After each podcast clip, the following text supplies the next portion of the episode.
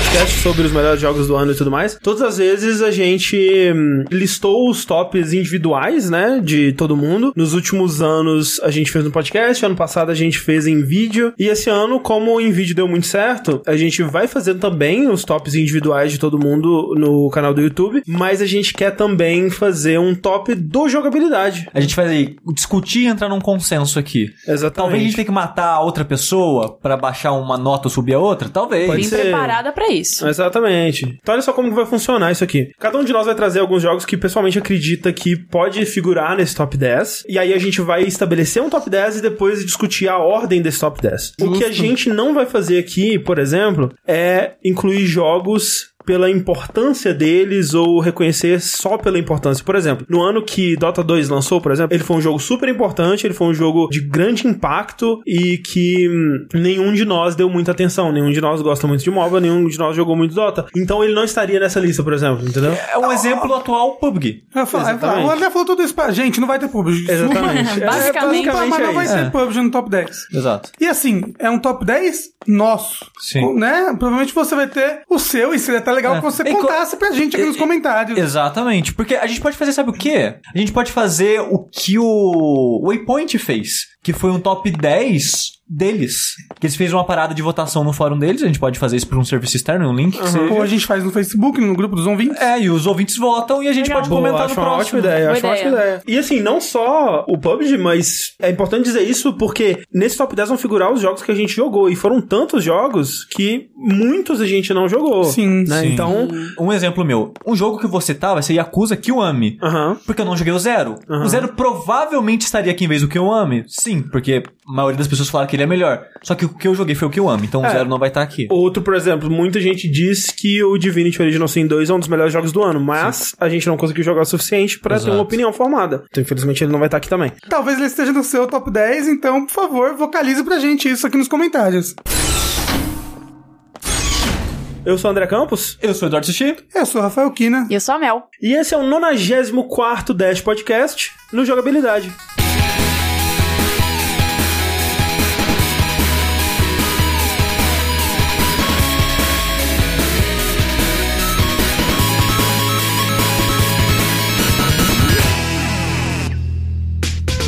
Gente começar, um aviso pra você que mora no Rio de Janeiro ou que, sei lá, pode ir pro Rio de Janeiro com facilidade, não sei. Dias 19 e 20 de janeiro, também conhecido como essa próxima sexta e sábado, eu e a Mel estaremos aí pro Digi Festival. A Mel vai participar de um painel sobre YouTube e a nova ordem digital, qualquer coisa do tipo, no dia 19. E eu vou participar de uma mesa sobre indies brasileiros, viver como um desenvolvedor indie no Brasil, junto do Lucas do Nautilus e duas desenvolvedoras. O evento vai rolar no CCBB, né, que é o Centro Cultural Banco do Brasil. A entrada é franca. Mais informações você pode ver no link que tá no post do podcast ou você pode procurar no Facebook ou no Instagram por DigiFestival e a gente espera ver vocês lá.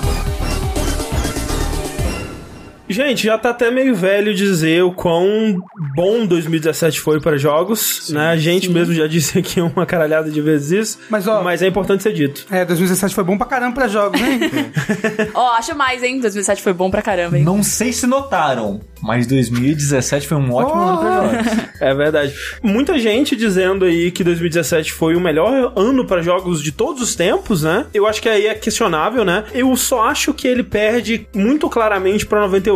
Nas listas daqui pra frente que forem fazer, assim, do- dos melhores anos dos jogos, eu acho que 2017 fica em segundo por enquanto, sabe? Até surgiu um ano melhor aí. Porque em 98 não foram só ótimos jogos, mas jogos seminais, né? Jogos Exato. que moldaram a indústria. Exatamente. Não, você vê aqui no ocidente, obviamente, né? Mas o Metal Gear Solid, Pokémon Red Blue, Ocarina of Time. Ocarina of Time, o Resident Evil Banjo-Kazooie, Resident Evil 2, F-Zero-X, O Half-Life. Half-Life, StarCraft, e aí você tem coisas menores, assim, por exemplo, o primeiro Rainbow Six, o primeiro Spyro, Parasite Eve, muito jogo importante e muito jogo querido, lembrado, assim. Outro ano que dizem que é muito bom também é, é 2007, né, que foi um dos primeiros anos bons da geração passada, né, que aí você tem Assassin's Creed, você tem Bioshock, o Mario Galaxy, Rock Band, Crysis, Modern Warfare, o primeiro Portal, né, e junto dele o Orange Box, né, então Team Fortress e Half-Life 2 Episódio 2 e tudo mais. Então você tá dizendo que a, a- mais ou menos Cada 10 anos a gente tem um ano desses. Mas é. faz sentido.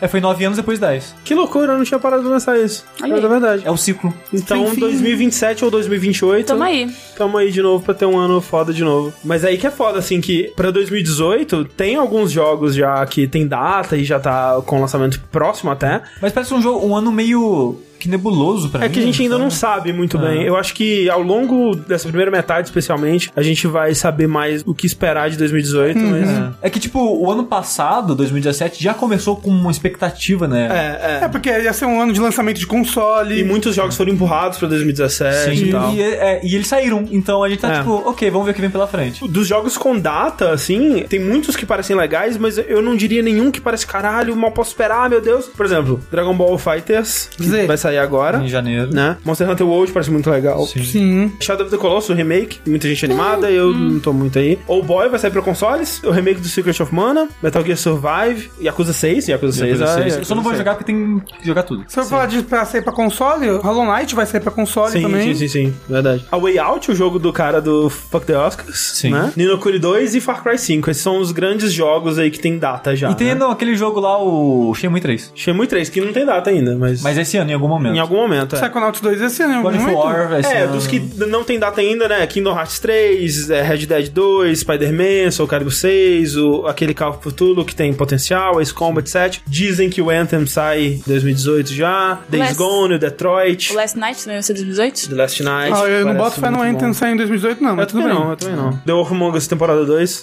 Ai, meu coração.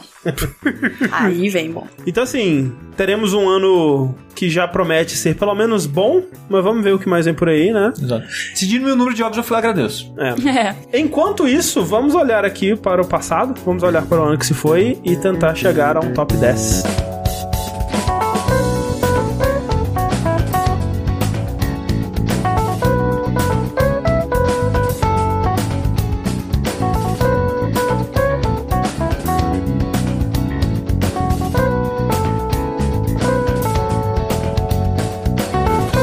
Não tenha ficado claro, né, pelo- como o André explicou no comecinho do programa, cada um vai citar um jogo da sua lista. Isso. De citação em citação, a gente vai montar uma lista preliminar. Exato. Dessa lista preliminar, a gente vai fazer 10 jogos que vão estar no top 10 e depois posicionar eles. É exatamente isso que vai acontecer. Então, Mel, por favor, comece. Eu vou citar um que provavelmente eu acho que vai entrar na lista. Alguns dos meus jogos que eu vou falar não vão entrar na lista, com certeza. Não vou citar até o Tail. Ah, A cara do Rafa pra mim.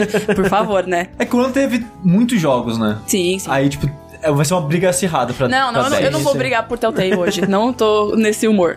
Mas eu quero falar de Hellblade. É o Blade, olha aí. Ah, Hellblade tá, tá difícil. Ah, a a Mel chegou aqui hoje morta É. por causa de Hellblade. Pois é, vou explicar o que aconteceu. Eu fui jogar ele ontem de madrugada. Falei, vai dar tudo certo. Eu sabia da temática do jogo, Sim. mas falei, vai dar tudo certo. Coloquei o fone, porque eu mesmo o, o jogo indica que você tem que ouvir de fone por causa das vozes. Seu som é um dos pontos mais fortes dele. Exato. E aí realmente começa, e aí tem, vozes dos dois lados do fone, diferentes, falando ao mesmo tempo. Falei, É, e dá aquela sensação de que você tá cercado por elas, né? Exato, é. E aí eu falei, legal, gostei, acho que vou me acostumar, beleza. E aí, pra resumir, eu joguei 80 minutos do jogo, Aham. mas eu percebi que eu tava com falta de ar, com taquicardia e chorando. Nossa. E aí eu falei, ok, eu estou tendo uma crise de ansiedade com o jogo. Eu vou parar. Porque a parte. Não vou dar spoilers, né? Mas, por exemplo, você tem um certo número de mortes ali, né? O jogo te Aham. avisa bem no começo. Você tem um, um limite. Se você perder, você vai perder o save todo. Isso já me deu um. Não, vai me dar um Desespero. Vou morrer e vai acabar tudo. E, tipo, vou vou tá, tipo, a um minuto de acabar o jogo e vai acabar tudo, já começou a angústia. E as vozes na sua cabeça, o jogo é muito real. E aí eu tava numa parte que a protagonista, ela tem que fugir do fogo. Uhum, e aquela parte é muito realista, ela começa a tossir e eu, e eu, sim, eu sou muito ruim de localização de jogo, de lembrar o caminho que eu fiz e tal. E aí eu me perdia, e aí eu morri, e aí eu parei o jogo e eu tava tendo uma crise de ansiedade. Mas você tá colocando na sua lista porque você acha que, por mais que isso tenha afetado você, você acha que ele é um bom jogo por conseguir passar esse sentimento bem pras Exatamente. Eu achei um jogo incrível, o, o pouco que eu joguei. Eu tava sim. adorando. pessoas? É porque a ideia do jogo é essa, né? Pra quem É. não jogou ele. É um jogo pra gerar empatia pra alguém que passa por esse tipo de situação, Sim. né? Pra quem tem psicose, como exemplo da personagem do É, jogo. em, em qualquer grau que seja, né? Porque o, o- a psicose da Senua é tipo, é o nível mais alto que pode ter, porque ela tem todos os sintomas possíveis, Sim. né? De alucinação, a, a pensamento que não segue a lógica e tal. Ela tem todos os sintomas, mas apesar de que eles usam o extremo pra exe- exemplificar, serve um pouco como um espelho pra mostrar que esse tipo de coisa acontece em níveis diferentes com pessoas no mundo real, né? Sim. Então, Sim. E, e ele conseguiu fazer isso de uma maneira tão boa que ele te bota ali na situação da protagonista e você sentir aquilo, assim, tipo, o aperto, né? Sim. Daquela situação O mostra o quão é. bom ele é, né? Sim, logo no começo, que quando começa o negócio do braço dela, ela grita Ah, de uma é. maneira tão real. é, a performance da, da Melina, né, que faz a cena é incrível. Que eu, caraca, eu- ali eu comecei a ficar mal. Falei, eu tô sentindo em mim, E, assim, e sabe? a a bad é que esse lance do número de mortes limitado é que você tá tendo uma, uma escuridão que tá subindo no seu braço, é como se ele Isso. estivesse apodrecendo aos poucos. E isso tá meio que representando essa coisa de você se perder, que é, é algo que essas pessoas elas sentem Que elas estão elas se perdendo. que elas né? estão se Isso. perdendo, exatamente. A Ninja Theory, ela fez vários do- mini documentários que soltou no canal do YouTube dela, e no jogo mesmo você consegue acessar um documentário mais curtinho que fala sobre isso. Eles tentaram representar isso em gameplay, né? E eles tentam representar várias coisas, né? Por exemplo, essa coisa do, do pensamento da pessoa que tem psicose não fazer um sentido lógico, né? Ela perder contato com a realidade objetivo do mundo, assim. Eles representam com uma cena que você não viu, mas você tendo que encontrar caminhos onde eles não existem. Tipo, você observando uma cena de um lugar, é uma parede com pedras, se você observa ela de outro lugar, tem uma porta lá e tal. Eu cheguei, eu acho que eu cheguei a ver essa parte aqui Ah, na tá. segunda porta, porque eu falei assim, eu vou assistir o gameplay. Ah, é verdade, é verdade. É, é eu verdade. vou assistir o gameplay porque eu quero saber mais do jogo. E aí eu assisti hoje à tarde, de dia, no YouTube, tipo, sem tela cheia, com um cara babaca Sim. conversando do lado. E ainda assim, eu fiquei angustiada e eu não consegui terminar. Foi bem triste. Mas não estou falando mal do jogo de maneira nenhuma. Se você não tem nenhum desses gatilhos, eu recomendo. Isso é legal até, tipo assim, agora você sabe um pouco mais dos gatilhos que você tem, né? Sim, Porque sim. o jogo, ele quando ele abre, ele fala, né? Esse, aqui, esse jogo pode ser um gatilho pra pessoas que sofrem com esse tipo de coisa, ou que têm uma sensibilidade pra esse tipo de, de assunto e tal. Uhum. É. Mas, Desespero. tirando a bad que eu fiquei, eu achei. O combate eu achei muito bom, porque eu sou péssima em combate. Aham. Então, coloquei no easy. E é muito bonito, assim, os movimentos, parece uma dança. Achei muito legal. A captura do rosto dela Sim, tá sim. Incrível. Eu fui ver a- as fotos da atriz depois. Sim, é sim. ela, É, é, ela não, ali. total. Tipo, parece um live action, sabe? E o jogo é muito bonito, eu recomendo Sim. pra quem E não é um aspecto técnico que tem, tem que ser muito bom, você da captura do rosto, pra conseguir passar o que a atriz tá Exato, passando, né? exato. Porque não adianta você ter um pu- uma puta atriz ali fazendo um trabalho magnífico, sendo que a sua tecnologia não te permite passar aquilo pro jogo, Sim, pro gráfico é. Sim, do sim. computador, certo? E é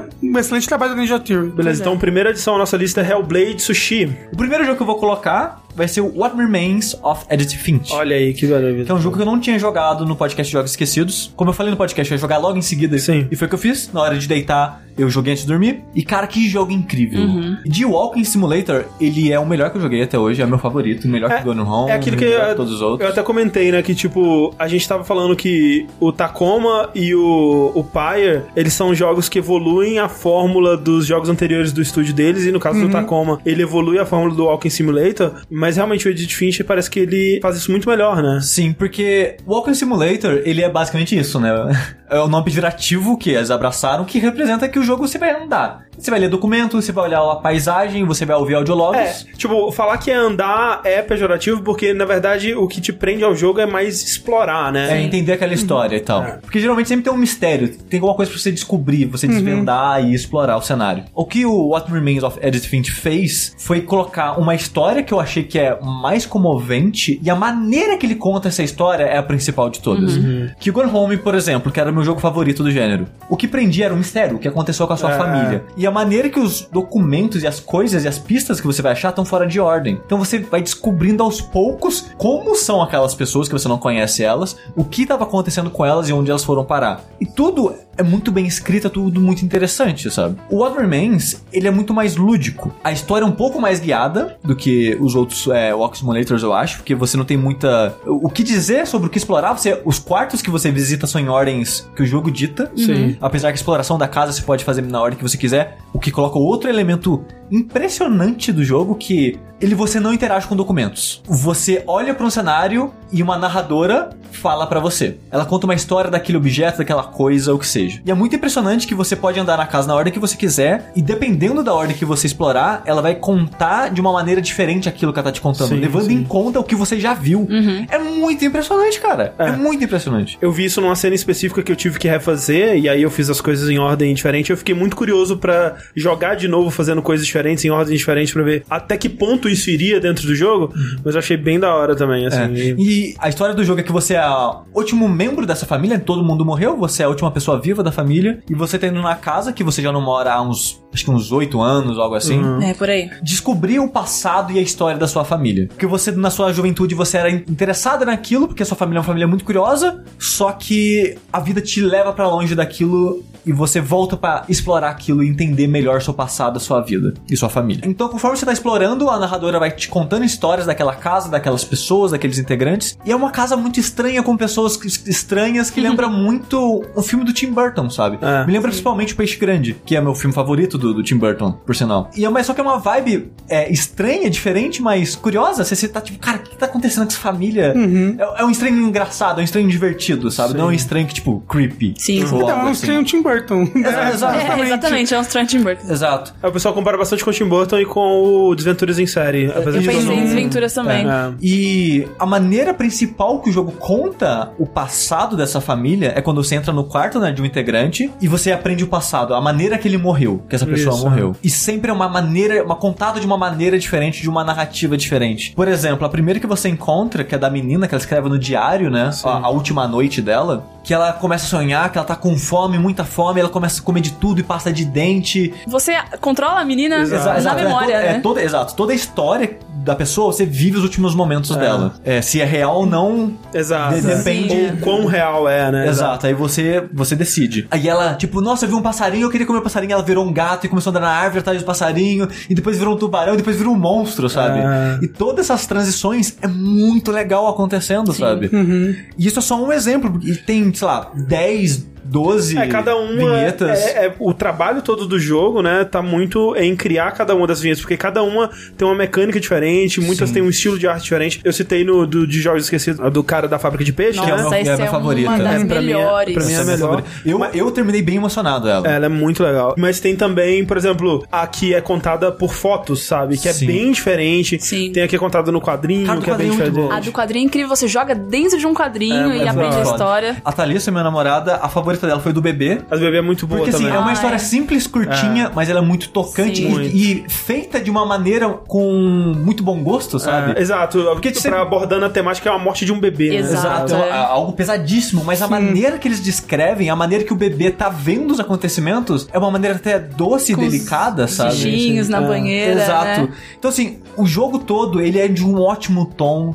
Ele conta histórias pesadas e emocionantes de uma maneira sempre de bom gosto. É incrível o que o jogo fez. E, uma- e na hora que ele terminou e vai pros créditos, eu não cheguei a chorar, mas eu tava muito emocionado e tocado pela história de todas aquelas pessoas, sabe? Que é uma família dramática, com histórias tristes e pesadas, mas que a família levava aquilo de modo geral Uhum. de, uma, de uma boa maneira, sabe? Elas sim. não se deixavam levar pelo, pelos dramas e os traumas É da que é uma- é família. uma família que sabe? convivia muito diretamente com a morte, meio que Sim. se tornava um lugar comum, assim. Exato. né, eles- Eu indicaria esse jogo até pra quem talvez não gosta de Walking Simulator, porque ele é um jogo bem diferente, ele Sim. tem mais mecânica, Ele tem mais mecânica, ele é mais é. jogo, digamos assim, sabe? Porque o Walking Simulator, que eu falei, a, a sua mecânica vai ser andar e interagir com objetos.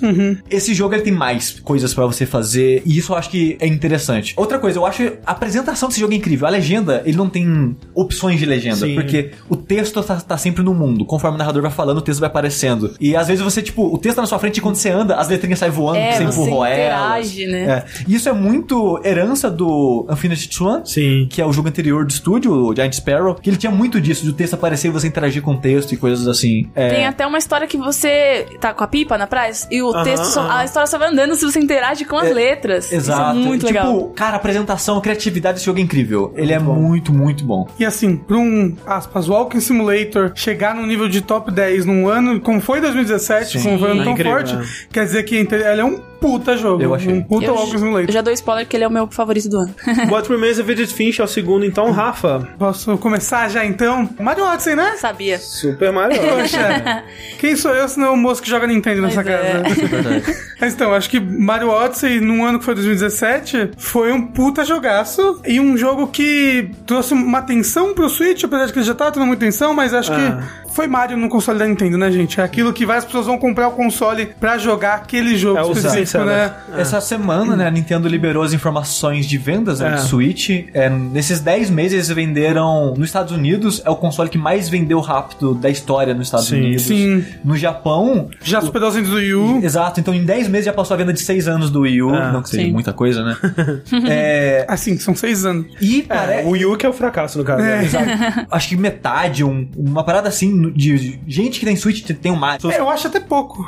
Eu também acho. Não, o negócio é, é muito. Pra, pra um jogo, pra um- isso é, um- muito. Você pensa Mario e Nintendo, não tem como. Que, que nem você querer desgrudar Mickey e Disney, sabe? Sim, sim. E Mas aí, nem todo mundo gosta de plataforma, Hum, sabe? Justo. É, mas É, é. mas assim, esse Natal eu tava tendo uma conversa com uns adultos lá da mesa, lá com a parente do Bruno, e eles estavam, não, porque jogo hoje em dia, né? Não entendi muito, mas jogo hoje em dia, né? Tem, tem o negócio é história, né? Só a história, né? Que tem de jogo hoje em dia. E eu, tipo, tá- tava pensando, não, eu tentei explicar pra eles qual é o símbolo dos videogames, gente, sim. Quem o Mickey Mouse dos videogames? Eles, Super Mario? É, é o Super Mario. Sim. E ele não tem história. E... Que isso, cara? Aquela hora que o Bowser me.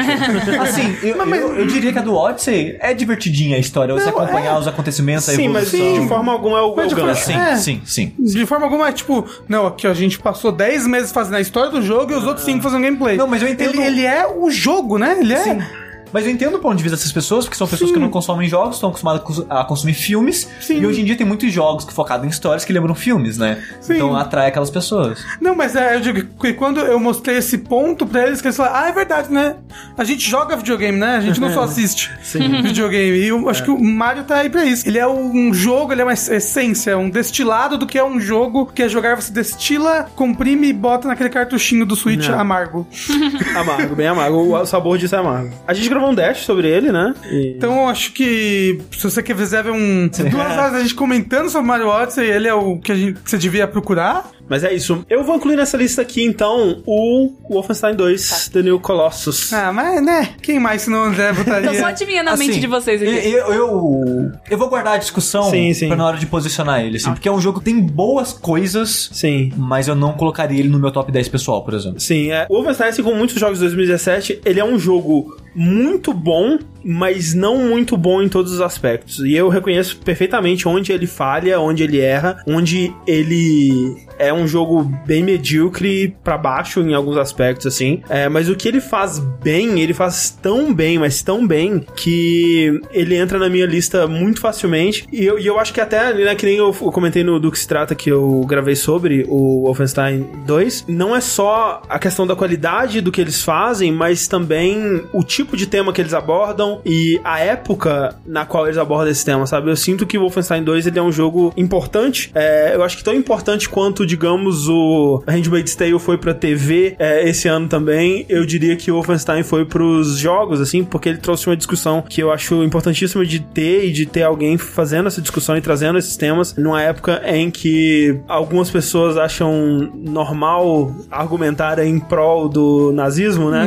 Eu acho que é importante ter mídias que mostrem que não, cara, olha o que aconteceria, o que poderia ter acontecido, olha o quão fácil é acontecer de novo. O- Olha o que é e o que foi. Exato. Isso daí que você tá Exato. defendendo. E ele faz isso de uma forma sem nenhum pudor, sem nenhuma papa na língua, de uma forma que me parece até muito estranho que ele tenha sido aprovado da forma que ele foi, e acima de tudo com uma história incrível, personagens extremamente marcantes, e eu acho que é um dos melhores jogos de 2017 por conta disso. Nossa, foi, foi tão bonito. Gostei, gostei. Mel, por favor. Meu voto é sim.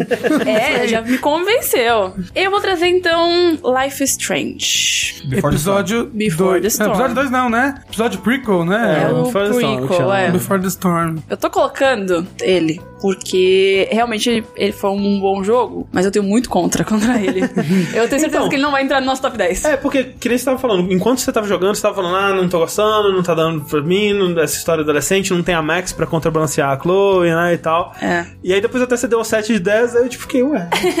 Porque pra mim 7 e 10 é uma nota ruim. mas vocês acham boa.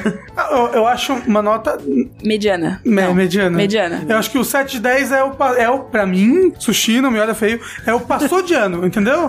7 de 10 é o passou de ano. Boa. Ele, ele podia ter sido melhor, poxa, ele podia muito ter sido melhor. Mas né, Mas é, tudo bem. Ó, eu, dei- eu dei um sorriso com ele. dê um sorriso. Mas então, assim, você diria que ele recupera no final, assim? Ou não, é que nem o Life Strange normal que só caga no final. Que absurdo, não me Rafael. vem com essa, Rafael. Olha só, o Life Strange original é incrível, uma obra de arte. Acho que um dos meus jogos favoritos da vida inteira. Sim. O começo do quinto episódio é bom. Não, tua cara, o jogo inteiro é bom. Mas o, o Before the Storm é o seguinte: ele continua sendo bom porque ele é Life Strange. Eu gosto muito desse universo do Life Strange. Ah, eu gosto muito. ah, são três episódios só, né? O primeiro são cinco. Então, o que eu gosto muito que eles fazem, que eles continuaram fazendo, apesar de ter mudado a desenvolvedora, que era a Don't Nod Don't agora. Nod, agora é a é Deck Nine. A voz da Chloe também mudou, dá uma Sim. estreada no começo, mas depois Você acostuma, ela, ela faz uma boa imitação da. Exato, se acostuma. Apesar Da de eu não gostar da Chloe também, acho que é uma personagem meio.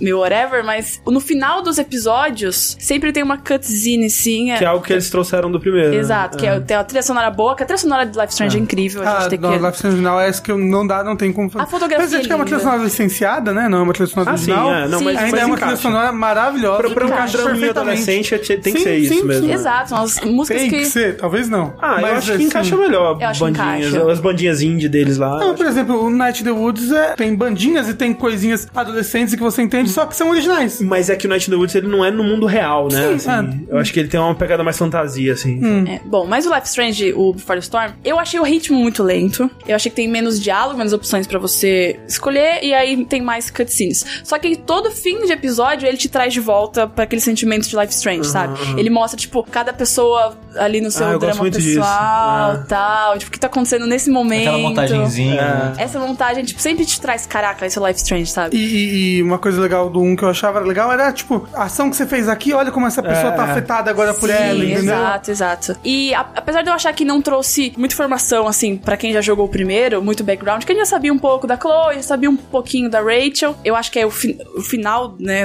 não vou dar spoilers, mas conecta muito com o Life Strange original. Te dá aquela paulada na cabeça, tipo, ah, que bonito esse jogo, mas olha que é a realidade. Olha que é essa merda. Olha como é triste a vida. Sim. E é isso é Life Strange. É, cortando Aí aqui. termina pagando boleto, então. E como diria o Twitter, fazendo uns lanches, né? Exato. eu gostei porque só reforçou a minha escolha final no Life Strange original. Que é, que é contrária à do Rafa. Sim. Não, eu concordo com a sua escolha, mas eu gosto bastante da Chloe no Life Strange original, porque ela é uma adolescente irritante, Sim. mas eu vejo o crescimento nela ao longo do Life Strange original. Ela é uma personagem que tem um arco, É. e isso é muito bacana. E nesse, Ela- assim, ela é no arqueira, Before né? the Storm, eu não joguei os, os três episódios, eu joguei o primeiro, e eu gostei bastante, assim, tipo, eu acho que ele começa é, mal, é, aquela parte dela no bar lá, eu achei bem chata, assim, Sim. mas a partir do momento que ela encontra a Rachel e tudo mais, e até a parte dela na escola, que você joga o RPG com os meninos lá, eu achei muito da hora. O que o Before the Storm faz, melhor ainda que o, o original, é te mostrar por que, que a Chloe virou aquela adolescente chata que você vê no começo do, Sim. do primeiro é, episódio, É, sabe? porque eu achei que o original mostra muito bem isso. Por que, que ela virou Então, adolescente chata? mas é aquela coisa, no fundo, não precisava do Before the Storm, é uma história desnecessária. Sim, sim. Mas nessa história desnecessária, eles aprofundam mais nisso. Uhum. E aí eu senti mais ainda empatia por ela. Eu falei, cara, a Chloe foi abandonada pros amigos, o pai morreu, o, o padrasto, filho da puta. Mas ó, vocês me entenderam errado. Não é que eu fiquei feliz com o final que eu escolhi de Life is Strange, é porque eu Aham. realmente acho que a Chloe e a Rachel foram feitas uma pra outra. Não, eu também acho, E ela não concordo. tinha nada a ver com a Max. Pra mim sempre foi era heresia. Exatamente. Ah, mas, favor. mas ah, eu, eu, por exemplo, eu escolhi o meu final não porque eu chipava as duas ou coisa assim. Eu falei, mas o meu final foi escolhido por rebeldia pura Ah, e entendi. ódio. Entendi. Entendeu? E ódio, isso. Entendi, não, eu- mas eu. Eu queria, eu- eu queria lutar contra o destino, era isso que eu queria fazer. Porque eu reforcei, porque assim, a gente vê no, no começo do original que a Max cagou pra Chloe, se mudou Sim, e não foi respondia a mensagem. Foi um erro, e foi um erro. Rude. E no Before the Storm a gente vê isso, tipo, a Chloe mandando mensagem, escrevendo carta, e a Meg, tipo, ah, não dá pra responder. Não tem como ver as duas juntas, sabe? Sim. Então eu reforcei, tipo, ok, meu final estava certo. Life Strange Before the Storm, então, o quinto jogo adicionado à nossa lista. E eu queria saber do Sushi o que, que ele vai adicionar agora. Um jogo que provavelmente só eu que vou falar, talvez o Rafa falaria, mas eu não sei se ele vai chegar a falar, que é o Mario Plus Rabbids Kingdom Battle. Olha aí. Tá- Tava, tava, tava na minha lista. Como?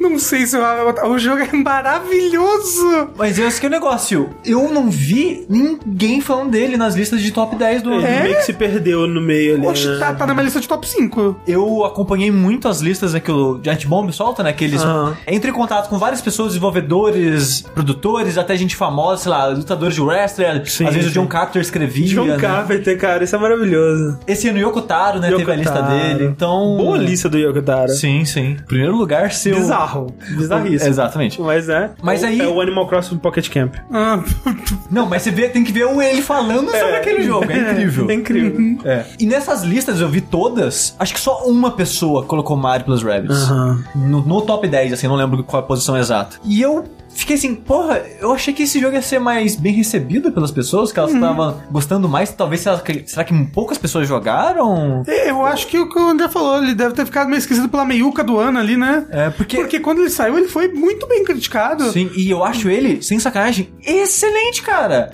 Ele é um dos melhores jogos de estratégia, de tiro, assim, que eu já joguei, cara. Eu Ele é te- muito divertido, divertido pra caramba. Sim, o que eu sinto que talvez tenha afastado as pessoas é que talvez as pessoas estivessem esperando um jogo menos hardcore do que ele é. E tipo, ele é enquanto, difícil, né? é, enquanto isso, no fundo, eu acho que é um ponto positivo pro jogo. Sim. O, o quão tático e estratégico você precisa ser E, pra. e se quanto ele bem. exige de você. Quanto ele exige, quanto né? ele exige que você domine as, as mecânicas dele pra passar. É. Isso é muito divertido. Claro, ele é muito mais simples que um XCOM, obviamente, mas eu acho que as pessoas estavam esperando um jogo mais for kids, assim, mais de boa, assim, um Mario mais relax, e talvez isso tenha afastado, é o que eu É. consigo pensar pra... Mas, mas é tipo, eu acho que ele e o XCOM, apesar de eles serem jogos semelhantes, porque ambos são jogos de estratégia, de tiro, com cover, é, com mecânicas semelhantes, né, do Overwatch e coisas Sim, assim, são jogos que querem passar experiências diferentes. O XCOM, você tá defendendo seu planeta de invasão alienígena e tá prestes a entrar em extinção, sabe? É, o XCOM, Então- ele te passa um desespero de perder a qualquer momento. Exato, então ele tem momentos de falha que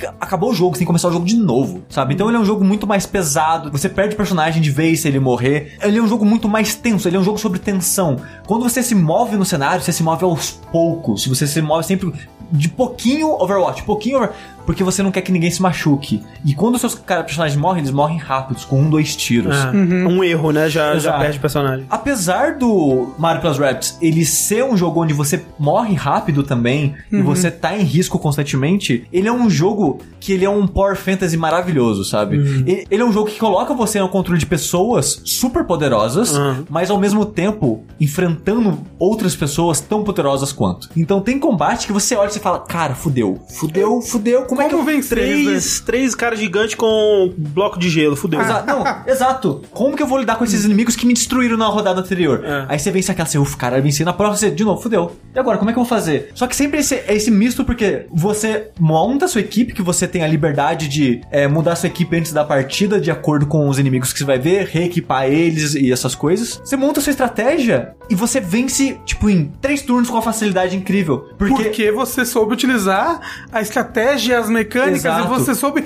prever tudo aquilo que ia acontecer. Exato, porque o jogo ele tem uma maneira, tipo, é um- uma visão tática, né? Que você pode pausar o jogo, aí fica top-down, e você consegue. Clica no inimigo, você vê o movimento dele e vê onde ele vai poder atacar. Ah, ah. Então você consegue ver isso com seus personagens, com os inimigos, então você consegue ver, ok, se eu colocar meu cara aqui e o outro aqui defendendo, você, cara, você consegue montar sua estratégia muito bem. Essa visão tática dele é excelente. E cara. uma coisa que eu gosto dele em comparação com o XCOM é que ele bem menos sorte envolvida aqui. Sim. Cara, eu odeio coisas que envolvem sorte, sabe? E a sorte dele, ela. Assim, eu desculpe falar em- nesses termos, mas eu tô aprendendo e estudando muito sobre board game atualmente, então a, a parte randômica dele me lembra o parte randômicas de board game, de bons board games. Que ela é só um elemento pra dar um gosto único naquela partida. O XCOM, a parte randômica dele é muito mais punitiva, porque os cenários são randômicos, Ah. as posições dos inimigos também são relativamente randômicas, e a sua margem de tiro ela tem muito. é influenciada por muitas coisas. Porque, tipo, se tem um monstro do seu lado e você vai tirar no outro, aquele monstro próximo de você diminui um pouco a sua chance. Né? Não. Tem muitas coisas influenciando. Tanto que você tem uh, os GIFs mais ah, é. aí é. difundidos de XCOM é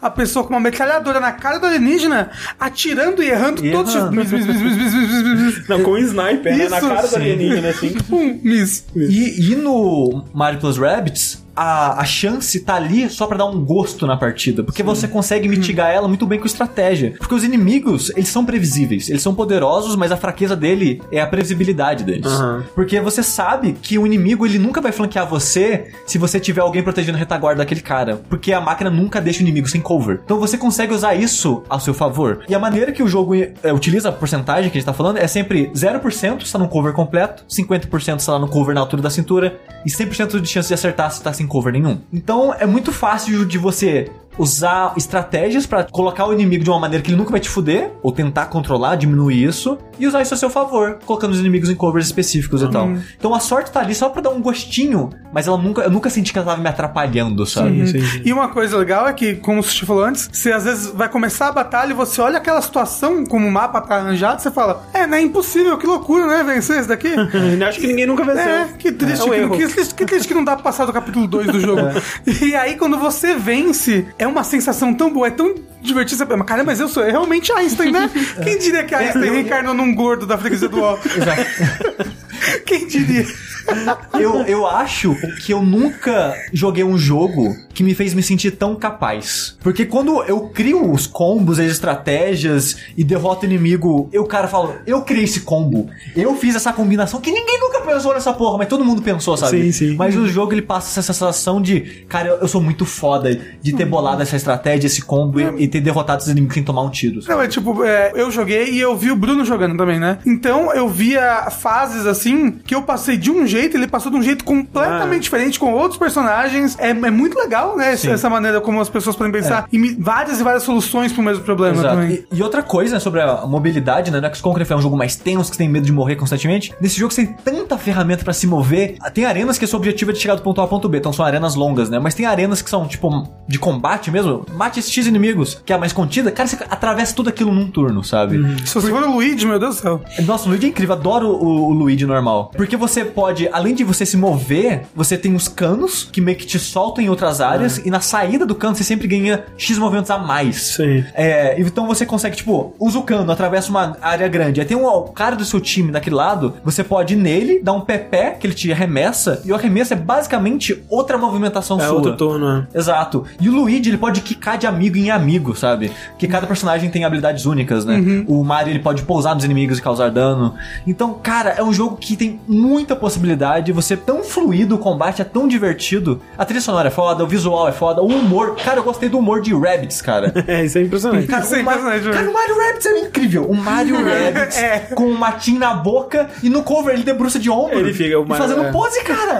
É, muito bom. E a, e a- e a Ah. pose de vitória dele, ele tocando banjo. Banho. A Rabbit Peach, ela é Sim. muito engraçada. Muito engraçada. Ela parece uma adolescentezinha, né? Sim. Que o Uma digital influencer. Isso. Sim. Eu queria dar minha visão de fora. Por favor. Porque eu não joguei, mas eu vi você jogando no Saideira, né? Eu achei muito repetitivo. Depois de meia hora eu falo, tipo, ah, eu não sei. Assim, É- minha é que eu visão a- totalmente de fora. Sim, é que eu acho que ele assistindo, ele é mais repetitivo, Talvez, talvez é. seja mais cansativo. Porque jogando, vo- você tá constantemente pensando no próximo movimento, o que inimigo pode fazer. Sim, E tentar criar os combos que eu comentei que o jogo tem tantas possibilidades de fazer. Apesar de que eu assisti o Bruno jogando ele É quase porque- todo. É porque Não, você tipo, sabia. É porque você Exato. sabe. É, é. é, talvez que, que nem você assiste xadrez sem Exato. saber como é que Exato. joga xadrez, É que não é nem- tão legal, mas quando você entende o que, que tá acontecendo exato. ali, Sim, o pensamento, Mas é, é é, que mais nem eu divertido. assistindo é, Marvel vs Capcom na Evo, tá ligado? Tipo, Ou- como eu nunca joguei, é, ou, ou Dota. Dota e, Uhum. e LoL, assim, campeonato. Como eu nunca joguei, como eu não sei o que que, o que, que significam aquelas coisas que as pessoas estão fazendo, nada pra mim tem valor ali. Eu só vejo um monte de coisa acontecendo e. Mas é que talvez que seja por isso que não foi tão, tão falado nas listas. Vamos supor que tem gente que procura É, ele é um jogo menos jogar, amigável, e a pessoa é, fala, sim. ah, é repetitivo, não quero. A pessoa nem, Exato. nem É, passou é, essa É, barreira, e eu, sabe? eu acho que tem muito que o André comentou no começo, que tipo, ah, é um jogo do Mario com Rabbids. Não Deve ser um de jogo- criança, né? É, não vai ser um jogo tático difícil. Não, é um jogo difícil, cara. Tipo, o último chefe, a última área toda, o último mundo, é muito difícil. E eu, e eu me fudi, porque, tipo, eu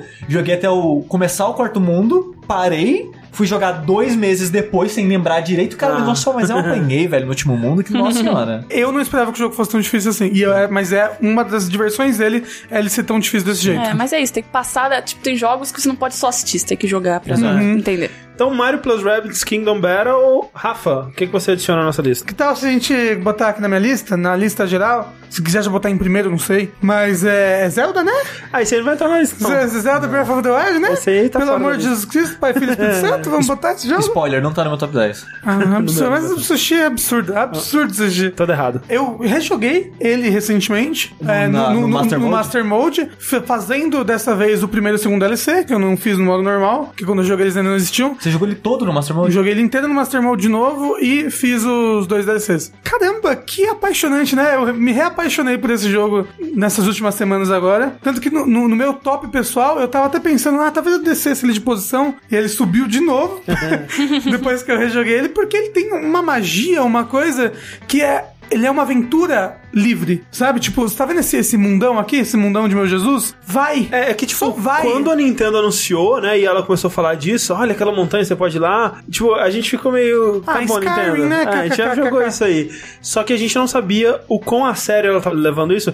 E uma coisa que eu vi é alguém dizendo no, nos tops do Giant Bomb, um convidado que escreveu no- nos tops do Giant Bomb, e eu achei que descreve muito bem o que, que Zelda faz pra ser tão único nesse aspecto, é que ele te dá um objetivo no começo, né? Que é derrote o Ganon. Que é Sim. tipo, é O super último vago. é, o- e é o último É. objetivo do jogo, teoricamente. Exato, Você tipo- tem que fazer aquilo pra zerar o jogo. É o primeiro e último objetivo, basicamente, Uhum. que você recebe no jogo, mas ele não te dá exatamente como fazer isso, né? Uhum. E o fato de que ele deixa em aberto como você fazer isso é o que deixa o jogo tão diferente do, do tipo de um jogo de mundo aberto que a gente costuma ter, né? Que são jogos que eles são super guiados, checkpoint, checkpoint, NPC que vai te dar quest, side quest que você vai fazer, ah, vou fazer cinco side quests pra esse NPC, aí eu vou passar pra próxima cidade. E Ele, ele não é assim, ele né? não é assim, ele, ele tem uma estrutura completamente única, né? E assim, até mecânicas que as pessoas normalmente odeiam, quando eu fui jogar agora no Master Mode, eu gostei mais ainda delas. A mecânica de quebrar a arma, por exemplo, que o Sushi Aí- aí realmente não tem como defender, Não, não. ela bota um elemento tático no jogo e no Master Mode, o Master Mode é difícil pra arregaçar. Você tem que estar em mente o que eu vou ga- gastar esses recursos aqui, porque eu vou conseguir esse recurso agora que são as armas dos inimigos, que ele sempre vai te botar de volta. Eu tenho armas elementais, por exemplo, eu não vou gastá-las em qualquer situação. Eu vou gastar, por exemplo, quando tiver um bicho forte que tem uma arma muito forte, eu vou usar algo de raio pra que para o inimigo perder a arma dele, pra eu roubar a arma dele e matar o inimigo com a própria arma dele. Ou então eu vou, vou procurar não gastar arma nessa situação, é, usando o negócio de magnetismo pra jogar um negócio numa bomba pra explodir. Você pode botar tantas estratégias e tantos approaches pra uma batalha que tornou pra mim o Master Mode muito mais divertido que o modo normal do jogo, inclusive. Apesar dele exagerar em alguns momentos do primeiro DLC. Assim, dando spoiler da, da minha lista, que nem a Melzinha fez, é, ele tá em primeiro lugar do ano pra mim, de 2017. O s- segundo DLC, ele traz ainda mais brilho pras coisas do, do, do meio do jogo, pra história do jogo. Quando você joga o segundo DLC, você vê que todos aqueles aspectos de história e de personagem já estavam lá. Você que talvez não conseguia enxergar ele ainda, porque ainda não- você ainda não tinha as ferramentas necessárias pra isso. Mas, tipo, maravilhoso. Eu tô reapaixonado por esse jogo agora. Zelda Breath of the Wild entra aí pra nossa lista. E o jogo que eu vou colocar aqui é um jogo que eu fiquei feliz de ter tido tempo para jogar ele, porque nessas últimas semanas, né, que eu tentei jogar bastante do que tinha passado, desapercebido pra mim durante o ano, que eu tinha deixado passar. E eu fiquei muito feliz de poder jogar, porque agora ele está muito alto na minha lista pessoal, que é um joguinho chamado Hollow Knight. Filho da puta! Top demais, Rogerinho. Roubou um jogo da minha lista. Todo mundo rouba no jogo. Quando eu joguei Metroid, o Samus Returns, né? Eu fiquei impressionado de como ele era um bom Metroidvania, né? E ele é um excelente Metroidvania e ele faz coisas muito únicas e coisas que a maioria dos Metroidvanias fazem errado. E o Hollow Knight, ele é um Metroidvania, só que um Metroidvania que ele não tem uma grande franquia por trás dele, nenhuma empresa com um, um grande nome, né? Acho que é o primeiro jogo dos caras Sim. aí, Team, Team Como esse Cherry estúdio, sim. com um Kickstarter que recebeu pouquíssimo dinheiro, assim, no, no grande esquema 30 das mil coisas. dólares, né? É inacreditável. E quando, eu não você, vê, quando você vê os créditos desse jogo, é inconcebível a quantidade de conteúdo que esse jogo tem e a qualidade desse conteúdo é inacreditável, cara. Eu ficava, ficava de cara, assim, toda vez que aparecia um chefe novo, toda vez que eu Parecia uma chegava num lugar nova, novo, é, né? exato. É a mecânica, né? Porque, tipo, no fundo, e- ele bebe muito da fonte de Dark Souls e ele tem muitas mecânicas que foram claramente in- inspiradas em Dark Souls, né? Ele tem um sistema meio que de bonfires, ele tem um level design que ele se fecha nele mesmo, um mundo totalmente interconectado. Você morre perto de experiência. Ele tem um mundo muito inspirado em Dark Souls, né? É, É, é quest o jeito que ele conta a história dele, os NPCs e tudo mais, é muito Dark Souls, mas ele também é um Metroidvania em cima disso tudo, né? Então significa que você vai começar com um personagem que é basicamente capaz de pular, atacar e. acho que só. E quando você chega no final do jogo, cara, você tá pulando pulo duplo, dando dash no ar e Voando. voando, dando é, ataque concentrado, ataque forte, ataque fraco, usando poderzinho pra caralho. E você vai estar podendo personalizar o seu personagem ali Sim. com os charms, né? Sim, sim. De uma maneira única, né? É, muda bastante o jogo. Muda bastante o jogo. E de um jeito que eu achei mais orgânico do que o Metroid fez, porque, por exemplo, no Metroid, e isso é uma coisa clássica da série, e eu nem acho que seja um ponto negativo dela, mas o jeito que o, o Hollow Knight fez me surpreendeu, que, tipo, no Metroid, quando você encontra uma parede que você não pode passar, ou um, um tipo de chão que você não pode passar, você tenta tirar nele, aí aparece um ícone diferente, ou você vê que é um pedaço de, de pedra diferente. E no Hollow Knight isso é muito mais integrado ao mundo, tipo, tem áreas que você nem pensa, tipo, ah, isso aqui eu nunca vou acessar, isso aqui não tem nada pra lá, sabe? E aí, de repente, você pega uma habilidade nova que te faz acessar aquele lugar e, e aí aquilo abre sua mente pra, tipo, todas as outras áreas do jogo que isso seria possível também. É um, um dos mundos mais gostosos de explorar que eu tenho em memória, assim, especialmente em se tratando de um jogo 2D. Eu amo, amo, amo o estilo de arte dele. Me dói, nossa, me dói tanto na alma quando falam que parece um jogo em flash, cara. Caralho, esse jogo é tão lindo! Ele o é cenário. lindo, cara. Tipo, o cenário ele, é lindo. os perso- demais. o, o cenário ele tem um bilhão de camadas, né? De, de paralaxe, de partículas, de efeitos, de iluminação e tal. O, o que poderia ser prejudicial pra um jogo 2D, mas aí eles fazem os personagens com linhas grossas e cores chapadas, né? Que fazem ele se destacar a ponto de você não, nunca tem problema de, do cenário se misturar com o personagem. E o design dos personagens é muito bom. Nossa, é muito bom, cara. Tem uns, uns inimigos que É tudo baseado são em maravilhosos, insetos, assim, né? é, exato. E ele é cheio de surpresa, sabe? Ele tem um, um bicho que ele sai da parede assim, que você conversa, ele sempre tenta te comer. Aham. E, cara, a primeira vez, velho, eu tomei um susto, velho, tão grande, cara. Essa, essa área inteira onde esse bicho se encontra, ela é tão opressiva, eu fiquei morrendo de medo Dá enquanto eu medo, explorava né? ela. Não, aquele bicho que ele, ele é um, uma, só uma carapaça com uma, Uhum. um, um corpo sólido atrás. E quando ele vai atacar, ele abre a carapaça e a carapaça viram duas é, Garras, né? agarras, assim. Achei incrível, assim. A criatividade e a qualidade das animações, né? Sim. Ele, ele tem um número de inimigos muito grande. Muito. Nossa, cara. Qu- qu- qu- qu- Quando você vê, jogo tipo Sundered ou até, sei lá, Cuphead, sabe? Que, é, obviamente, são jogos com estilos visuais diferentes que demandam um tipo de detalhe diferente, mas aí a gente entra naquilo que a gente costuma falar de, tipo, conhece o escopo do seu jogo, sabe? Uhum. Tipo, por eles terem escolhido esse estilo de arte mais simples, eles conseguiram fazer muito mais, sabe? Quando eu vi, ah, vou jogar joguinho aqui, Hollow Knight, que o Sushi falou, né? Ah, não, foi um jogo de 30 mil, né, no Kickstarter, depois deve ter conseguido algum financiamentozinho aqui e lá colar. Mas é um jogo com quatro pessoas, basicamente, só fazendo. Lá tem uns cinco bosses, né? Um- Por aí. Uns 10 inimigos diferentes, talvez. Tipo, não. É impressionante o número de chefes que ele tem. E, chi- muita coisa secreta, mundo secreto, chefe secreto. Cara, em- muita coisa opcional. Um milhão de caminhos alternativos pra você chegar no lugar. Em três dias, eu joguei por volta de 55 horas desse jogo. Caraca. Tipo, e eu fiz 100%, eu fiz tudo nele, tipo, ab- absolutamente tudo. Talvez eu tenha passado 10 horas no último desafio da arena, talvez. Tava aí, porque, meu Deus do céu, que negócio difícil. Mas foi muito gratificante. Eu ficava o tempo todo pensando, cara, Metroidvania talvez seja o meu gênero favorito do mundo, porque é um tipo de jogo tão gostoso, é tão satisfatório você finalmente pegar aquela habilidade e o jogo muda e você consegue. É, é um jogo incrível, cara, E Hollow Knight. Uma coisa que eu amo nele, e uma coisa que me faz amar o gênero né, de Metroidvania, que eu gosto muito, é a exploração dele. Sim. A liberdade que você tem para ir pra qualquer lugar e se fuder porque E você se foi pra um fuder, lugar exato. difícil. Algo que Dark Souls perdeu com o fato de que você Sim. pode teleportar agora Sim. de bonfire. E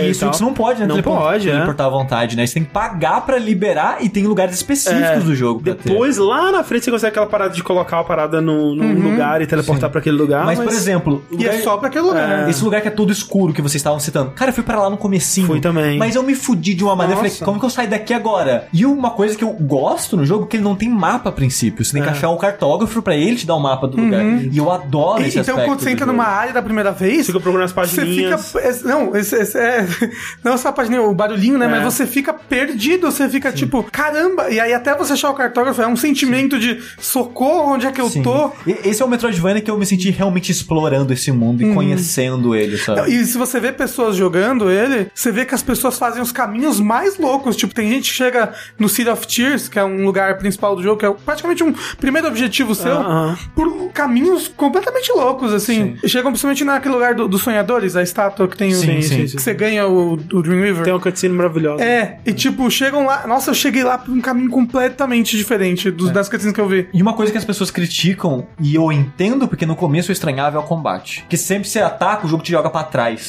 E quando você vai atacar no ar, te joga pra trás. É, é, um, é um sentimento muito estranho que você tem que se acostumar e se adaptar. O Heitor, por exemplo, ele não conseguiu nem terminar o jogo porque ele não tava aguentando o combate Ah. no jogo, porque ele mas- tava achando muito ruim. Mas aí você você tem, um- você tem, um- você tem um charme Ah, você tem, que, mas que, que não- não te deixa jogar pra trás. Mas, tipo, eu, eu não, não uso aquele charme, porque eu acho lógico ok, é, eu o acho combate quando Mas- você é jogado pra trás. Mas ele não gosta. E eu entendo, porque no começo eu não gostava disso. E depois, quando eu peguei o Charme, eu nem coloquei porque eu me adaptei ao empurro pra trás. Mas ele tem um momento estranho, porque todo, nenhum jogo tem essa porra. Ah. Mas ele colocou isso, sabe? Mas, depois que eu superei isso, eu acho uma delícia andar, pular, dar pulo de tudo. Não, e quando eu Anda- descobri que ele dá pra você fazer tipo Shovel Knight, ficar quicando na cabeça dos inimigos, nossa, é bom demais. É.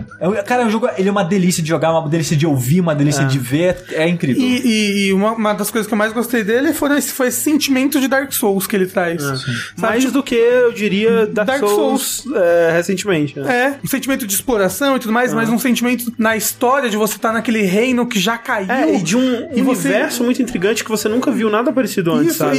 e, é assim, quando eu comecei o jogo, eu tava meio cagando pra história. Ah, whatever, whatever, nem, nem, nem, vou, nem vou procurar muito. Mas eu fui jogando e, e é, é tão curioso os lugares que você visita.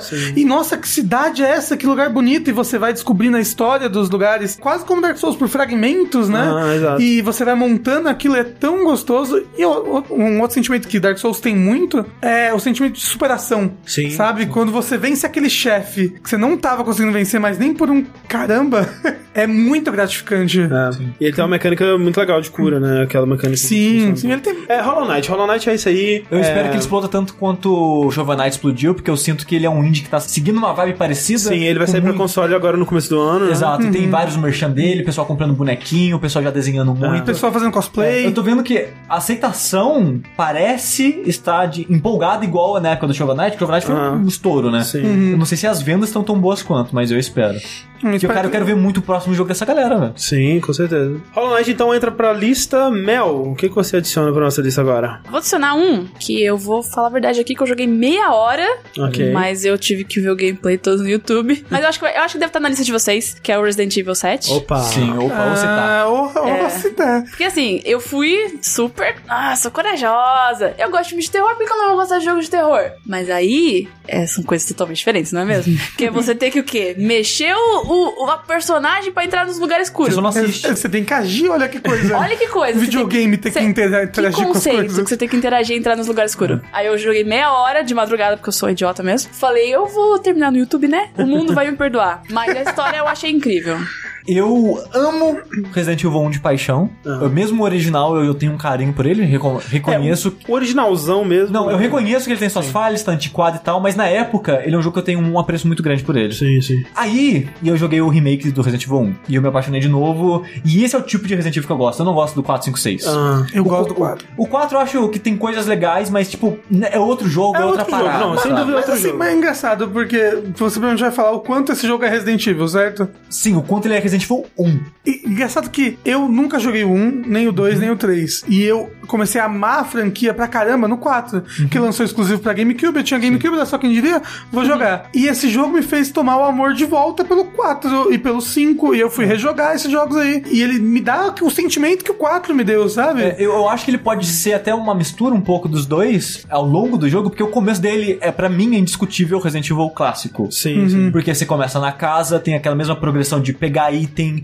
gerenciar o slot, você tem uma sala de save com um baú e uma parada pra salvar, sabe? Munição limitada, Munição e, e limitada. aquela, aquele sentimento de não saber o que tá acontecendo, sabe? Exato, tem até o pouso da escopeta é semelhante ao pouso Ah. antigo, então a casa que se começa o jogo, ela é obviamente uma homenagem à série clássica do Sim, Resident sim. Evil, com elementos mais modernos, né, que é uma parada de poucos monstros, focado mais no inimigo único, tipo o Nemesis que vai te perseguir pela Sim, casa constantemente. E cara, esse momento da casa, porque o jogo eu acho que ele vai decaindo aos poucos ao longo É, dele, é um dos meus momentos favoritos de jogos de todos os tempos, assim. Porque ele É pega esse molde que eu gosto tanto e eu não sei se necessariamente ele aprimora, mas dá um ar tão fresco e tão único e gostoso pra ele que eu me apaixonei de cara, sabe? Eu não sabia o que esperar de Resident Evil 7. Quando eu joguei a casa, que é o momento meio que o tutorial do jogo, e outra coisa que eu amo, né, nesse gênero de terror é Evil Dead. E cara, aquele momento é tão Evil Dead que eu, eu fiquei, eu não acredito que eles estão indo aqui, sabe? Eu, Sim. não acredito que eles estão indo pra esse ponto. Porque o Resident Evil 1, o original, ele é uma homenagem aos filmes de terror dos Do anos Romero. 50, né? E, jo- e 60. Que é aquela parada de monstros gigantes. Os monstros são cobra gigante, aranha gigante, Planta pássaro- gigante. Planta gigante, pássaros que atacam pessoas.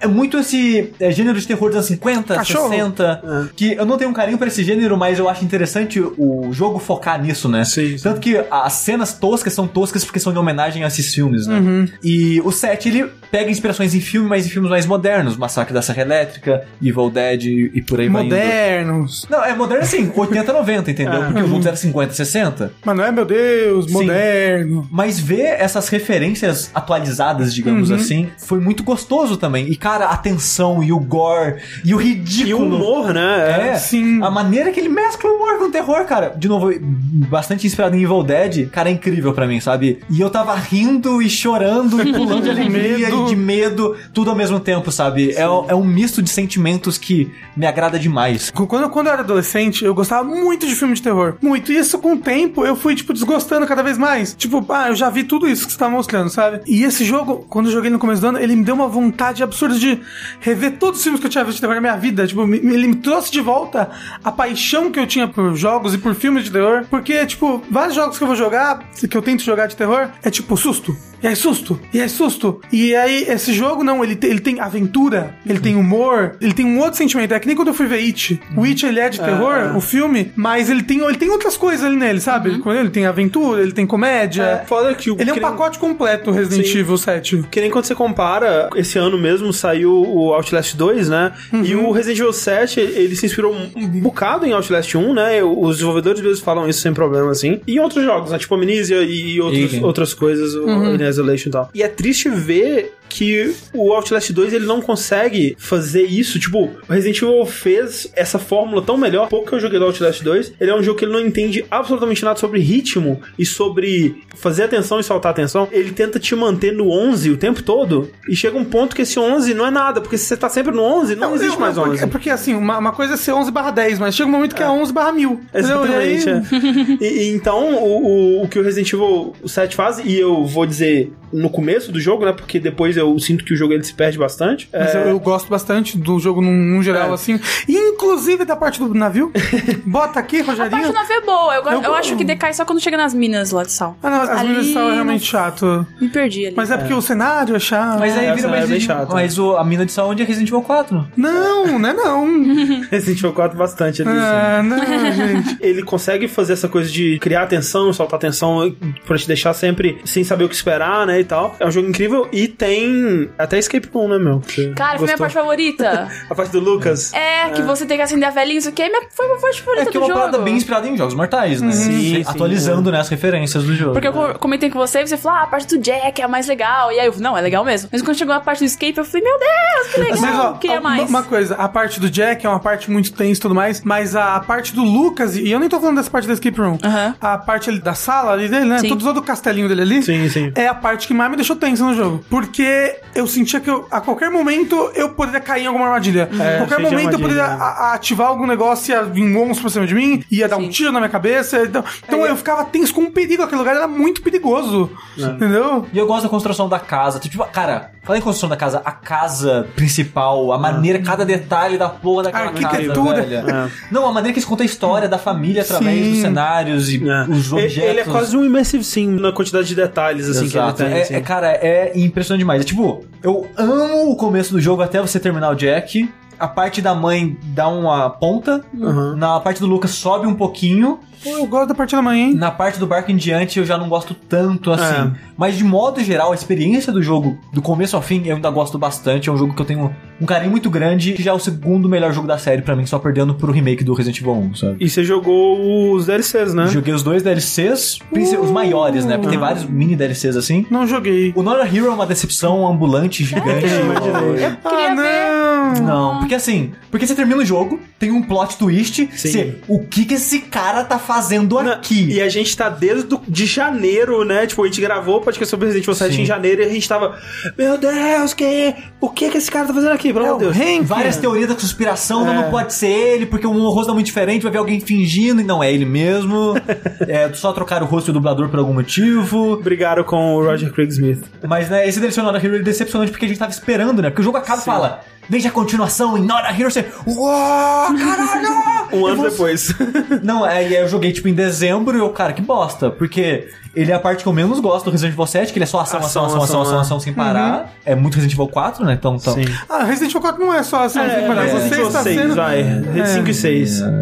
Você está sendo. Mas será que você não perdeu o hype por causa desse tempo muito longo? É, Foi decepção porque a história é uma bosta mesmo. Ok. Porque o que fazem com esse personagem não é interessante, não acrescenta, não, não avança na história direito, sabe? Uhum. A parte de jogar, eu acho que é a pior parte do Resident Evil 7 de se jogar. Então fiquei bem decepcionado. Por outro lado, um DLC que eu nem sabia que ia sair, que é o The End of Zoe. Zoe, que é uma personagem né, do jogo. Uhum. Acontece uma parada com ela na história e você vai meio que salvar ela e você joga com o tio dela, o irmão do Jack. E ele é um cara muito louco que ele aparentemente, é, assim, o jogo não conta isso, mas pela casa dele, pela roupa dele, parece que ele é um ex-militar do Vietnã, que agora é pacifista. Foi, ele é forte pra caralho, tipo, ele é um armário. Atualmente ele vive isolado no meio do pântano, então aquele cara chucrão, come bicho, pega o bicho, come na hora, cru, assim, sabe? Tanto que a maneira que você enche a vida é isso, você pega uma centopeia e come enche a vida.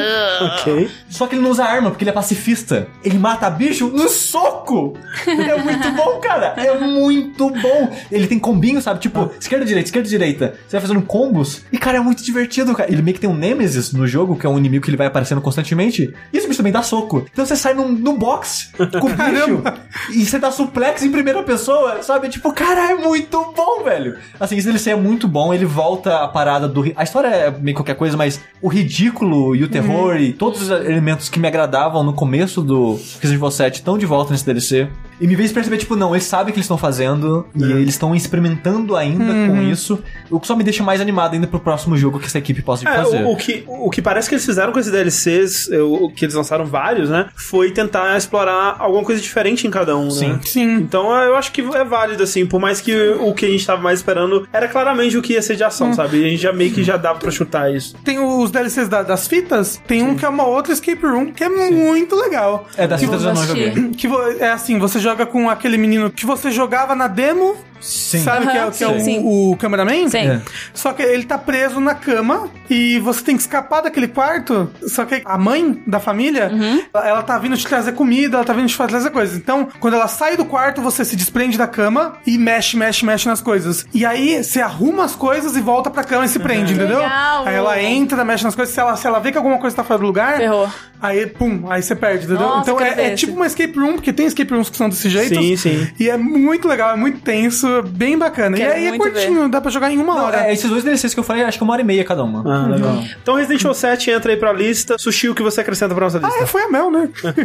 Um jogo que eu vou colocar aqui, ó, um jogo que eu acho que só eu vou colocar, porque só eu joguei, que é o Yakuza Kiwami. Como eu citei no começo, eu não tô colocando o Yakuza Zero aqui, porque infelizmente eu não consegui terminar ele. Eu queria ter tempo pra terminar ele, mas infelizmente não tive. Então eu vou colocar o Kiwami, que é um, é um jogo que me impressionou demais, é um jogo divertido demais, com muita personalidade, digamos assim. Ele é um jogo muito único e diferente do que a gente consegue ver em qualquer lugar. Seja jogo japonês, seja jogo ocidental, ele é um jogo muito diferente de tudo que Você eu já terminou joguei. ele ou não? Terminei, só não platinei, porque você tem que fazer umas paradas muito escrotas pra platinar Ah, tá. ele. Mas eu fiz todas as side missions. Aham. Eu amei. É um jogo que me fez ter um carinho tão grande pela série, porque aí eu começo a ver vídeos e coisas, gente falando da outra série, eu consigo ver os elementos dela e ver, cara, é uma série que eu quero jogar tudo. Eu quero. Agora eu tô esperando o Kiwami 2 sair no ocidente, eu vou tentar jogar o zero nesse meio tempo. E depois do Kiwami 2 saindo, eu vou correr atrás do 3 ao 6 pra jogar. Jogar. É porque pra quem não sabe aí, o Kiwami ele é um remake do primeiro Yakuza de todos, que saiu Exato. em 2005, alguma Isso. coisa assim. Na engine do Yakuza Zero, né? É, esse ano também lançou o Yakuza Zero, né? Que o, Zero ele é um jogo original, só que ele é um prequel, né? Ele Esse se passa antes do 1. Exato, nos anos 80, né? Se passa nos anos 80 na Bubble Economy, que eles falam lá, que é, é um auge econômico do Japão que teve um, um crash logo em seguida. É, e você dizer que o, o gostou tanto assim do Kiwami me deixa bem animado, porque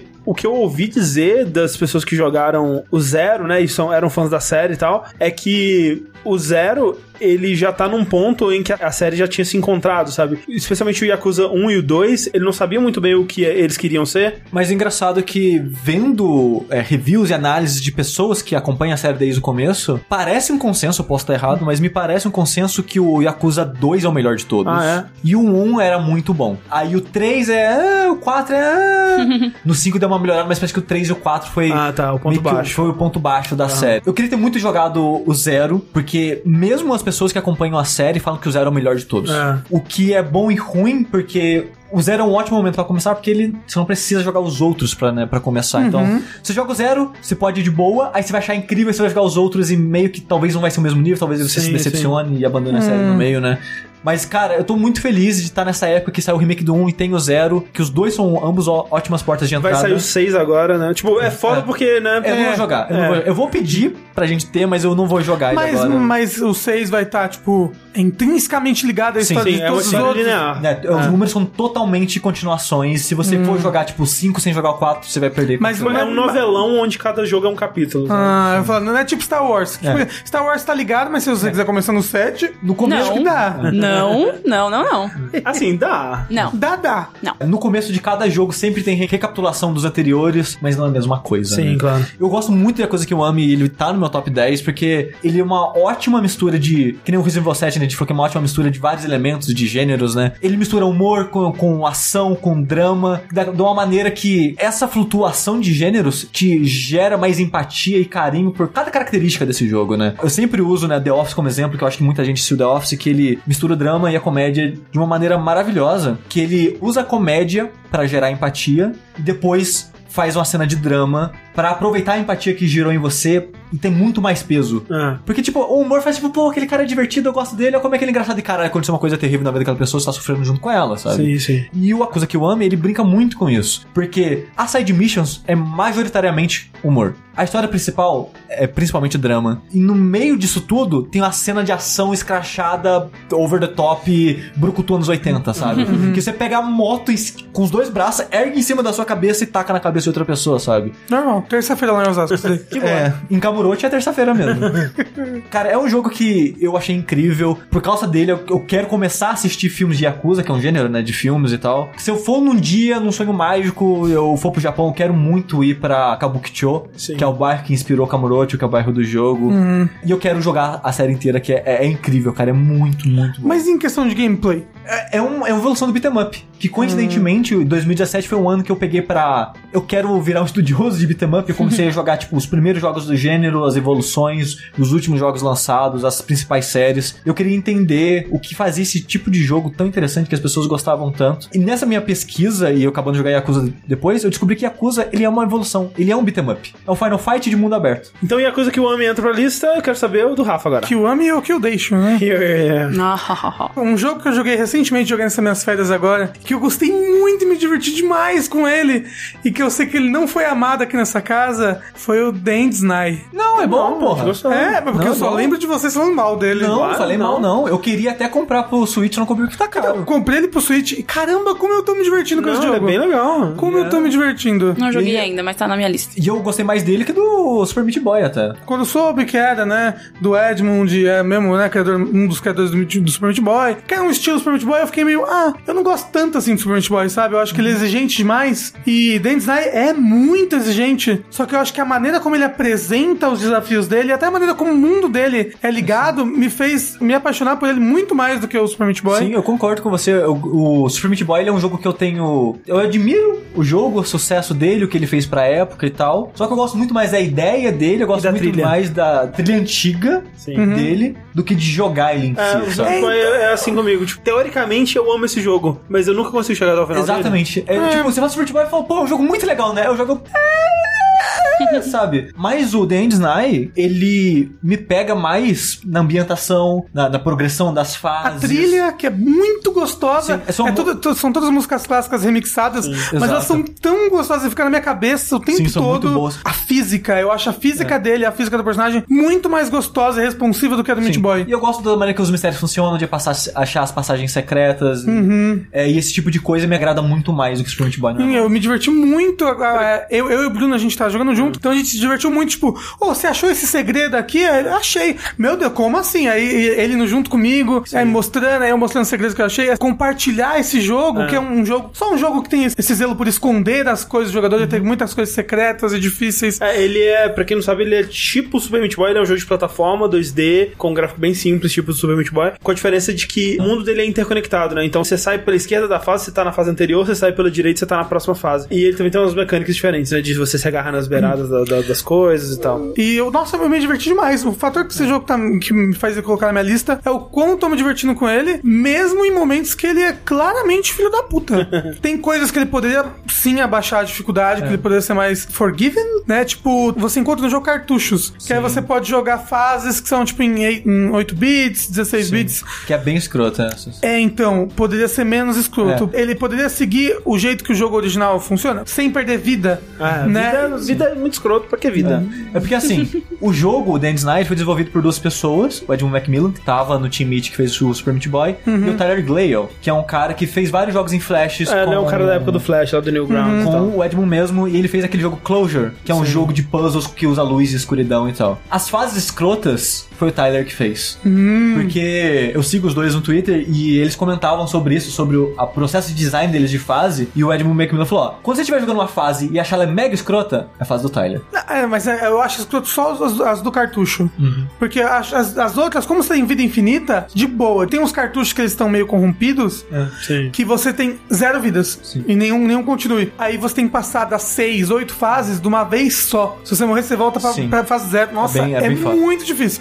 Sim, quando você passa, você se sente a melhor pessoa do mundo inteiro. Mas até ali você não quer mais jogar, entendeu? Isso aí Mas, é mas, assim, mas, mas são chama. coisas opcionais do jogo. Eles estão ali, inclusive, pra ser tipo: olha, você conseguiu fazer essa coisa secreta, olha, agora você ganhou esse desafio ultra difícil aqui, que é uma recompensa, mas eles são completamente opcionais. Então, The End is Nigh entra pra lista. Vamos para o próximo aqui que eu vou adicionar. Na pegada aí dos jogos que eu fico feliz de ter tido tempo para jogar nesse final de ano aí. Um jogo que eu deixei passar lá no comecinho de 2017. Foi Horizon Zero Dawn. Tô jogando ainda, tô, eu sinto que eu tô encaminhando pro final. Ouvi dizer que o final do jogo é bem legal, a história conclui de jeito satisfatório. Vamos ver. Mas assim, o que me faz colocar ele aqui nessa lista já é independente disso, porque acho que o ponto maior do jogo, assim, e o que ele faz de melhor pra mim é a estrutura dele como um todo, a estrutura de mundo aberto dele, o loop de gameplay dele, basicamente, né? Porque pega assim, são, são dois jogos que saíram muito perto um do outro, né? O Horizon e o Zelda. Só que os dois eles Foram têm- muito comparados, muito né? comparados e eles têm muitos elementos em comum, só que eles têm filosofias muito diferentes de como abordar o mundo e a exploração do mundo deles, assim. Enquanto que no Zelda a graça tá no mundo em si, né? E em desvendar os segredos daquele mundo e resolver os puzzles e meio que explorar ele no seu ritmo, né? Tirando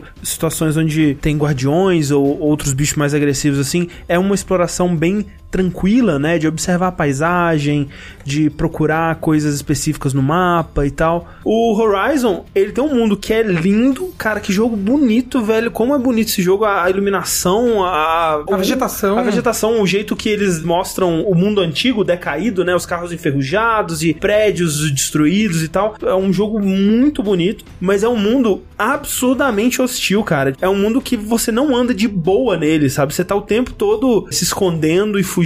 Quando eu comecei o jogo, eu tava no, no hard, e eu acho que foi uma decisão boa, porque apesar de que eu morro muito, assim, em combates contra máquinas grandes, né? Mas é muito bom, porque garante que o combate nunca fica trivial, sabe? Tipo, eu não consigo pensar, assim, de cabeça, num jogo de mundo aberto, onde a parte mais interessante dele e, e o, o gancho principal é o combate, sabe? Geralmente nesses jogos de mundo aberto que fazem um monte de coisa e tal, a gente costuma relevar as partes individuais dele, porque o todo é muito legal e é muito ambicioso, né? Tipo, isso vai desde GTA, que sei lá, sabe, GTA 3 é um jogo de tiro tenebroso, sabe? Ele foi melhorando ao- aos poucos, assim, até que chega no GTA V, que é um jogo de tiro ok, mas tipo, você nunca vai pro GTA pra atirar, sabe? E isso até no Zelda. Eu tolero o combate do Zelda porque ele faz tantas outras coisas de forma maravilhosa. O Horizon não, cara. O Horizon, o combate dele é um dos melhores combates dos videogames, ponto, sabe? Ele exige tanto do jogador e, e ele não é um jogo que você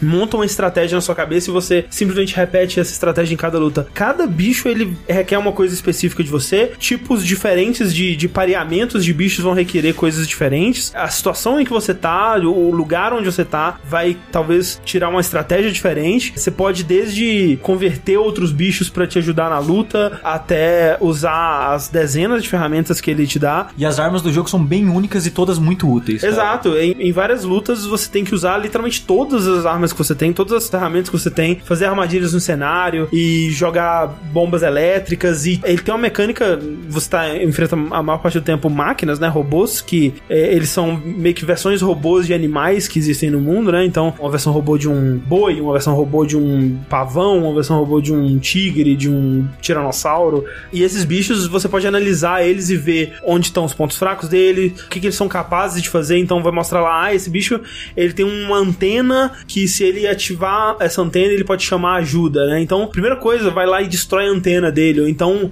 derruba uma metralhadora que ele tem no ombro e a metralhadora cai, você pode pegar a metralhadora e usar contra ele, sabe? Uma complexidade, uma variedade, uma tensão que o combate desse jogo te dá, que eu nunca vi, cara, num jogo de mundo aberto desse tipo antes. Porque ele acaba sendo muito mais tático, né? É. Aquela parada que no nível menor de Monster Hunter, de você tem aquele monstro, você vai aprender Isso, como é. ele age, como ele ataca, os cenários, as fraquezas É. e coisas do tipo. Quando anunciaram, né, o Horizon, ficou muito essa sensação de, tipo, Monster Hunter, é um né? Monster Hunter Monster mais Hunter, casual, é, sabe? exato. Mais amigável, né?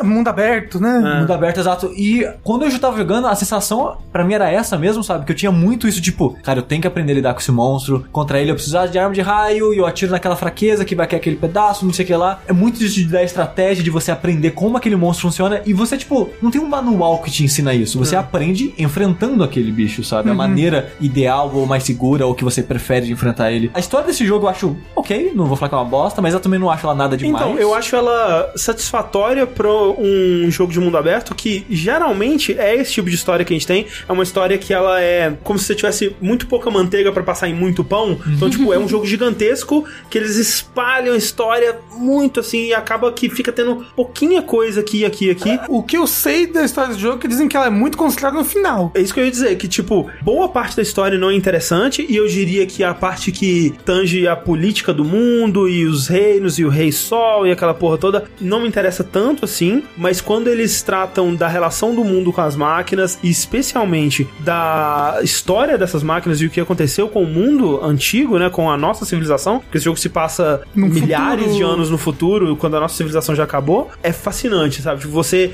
entrar num prédio e ver gravações da nossa época e tentar entender o que aconteceu com o nosso mundo. É, reza a lenda que aconteceu foi que a gente elegeu um presidente, né? Errado aí. Foi tipo isso. Foi tudo pro saco. Então, Horizon Zero Dawn é um dos meus jogos favoritos do ano, com certeza, cara. Fico muito feliz de ter jogado. Quase passou em branco. E agora, Mel, você tem mais algum pra colocar? É, eu vou fazer menção a dois que eu gostei. Que um eu terminei, o outro não, mas eu acho que não vai entrar mesmo na nossa lista de top 10, mas são jogos que eu gostei. Que foi Stories Untold. A gente falou no Esquecidos, Sim, mas sim, eu sim, sim. amei. E o Little Nightmares. Bom também. Bom Bom também, né? É, são bom- dois bons jogos, mas eu acho que não entra no top Não, 10 é, não entra. Dois bons gente- jogos num ano que foi Excelente. bom demais. Da... Ah. Exato. O Little Nightmares eu realmente recomendo. Eu acho que ele é um, um ótimo jogo. Acho que se você gosta de jogos tipo Inside, joguinhos de puzzle com pegadinhas de terror assim, eu acho que você devia jogar é um ótimo jogo. Bora lá então, Sushi. E agora eu vou falar o jogo que eu achei que o André ia falar aquela hora, até fiquei um pouco decepcionado que ele não falou, Opa! que foi o Nier Automata. Nier Automata. Ah, até parece que o André toma, tomar o Nier Automata de você, Sushi. Eu tava, eu tava Ninguém deixando ia pra vocês. coragem. Olha só. Ó. Depois de ver a reação do mundo ao Nier Automata, que quando eu fiz o vídeo, meio que não tinha explodido, eu acho, no mesmo Sim, nível. sim. Tipo, tava começando, sabe? É. Agora, eu acho que eu nem gosto tanto assim do jogo. Assim, eu gosto. Opa! não, não, não, tô- não, eu- não é isso que eu quis dizer. Em comparação com a reação do, do grande público, É. parece que eu nem gosto tanto, sabe? É, você ouviu o Bobcast? Não. Cara, velho, eles gostaram muito de Nier Automata. Eu fiquei assim, caraca, que- eu, Não. tô, eu tô errado, será? Não, porque, tipo, por exemplo, o Salimena é um jogo, um dos jogos favoritos da vida dele. Aham. Muita gente colocou Nier Automata em primeiro e segundo lugar da lista Sim, do ano. sim. Eu não colocaria ele tão alto assim, sabe? Eu acho que é um jogo incrível, que faz coisas incríveis, que mais importante ainda, trouxe atenção pra duas pessoas mega talentosas, que é o Yokotaro e o compositor. Ai, eu não, Pensei que era aquela menininha e o amigo dela. O Sushi, ele disse uma coisa no, no review que ele fez no, no começo do ano e que eu acho que é total verdade, que tipo, esse é o jogo mais polido do Yokotaro, mas isso não quer dizer muita coisa. É o jogo que o Yokotaro teve mais orçamento pra fazer até hoje, e ele é muito mais polido do que o primeiro Nier, do que os Drakengard e a porra toda, só que ele ainda é um jogo muito cru, eu acho, e eu fico empolgadíssimo, cara, porque com esse sucesso que o Nier tá tendo, por mais que não se traduza ne- necessariamente pra vendas, que eu realmente não sei o quão bem ele Já tá vendeu vendendo. acho que uns 2 milhões. Oh, Porra, eu fico muito feliz de saber. Mas assim, mais pelo boca a boca e o quão bem o pessoal tá falando. E caralho, as pessoas estão amando nisso, Assim, sabe? E mesmo que a venda não tivesse sido muito boa, com a recepção crítica É. e com o produtor, né, que ele já é um brother do Yokotaro, Sim. eu acho que ele conseguiria convencer a Square a bancar mais um jogo dele Aham, aham. por causa da recepção tão positiva e barulho que o jogo fez, a, sabe? a- a Square gosta de ter uma crítica boa nos joguinhos dela. Sim, sim. É que, que, tipo, eu sinto que o Yokotaro ainda não entregou tudo que ele é capaz aqui, sabe?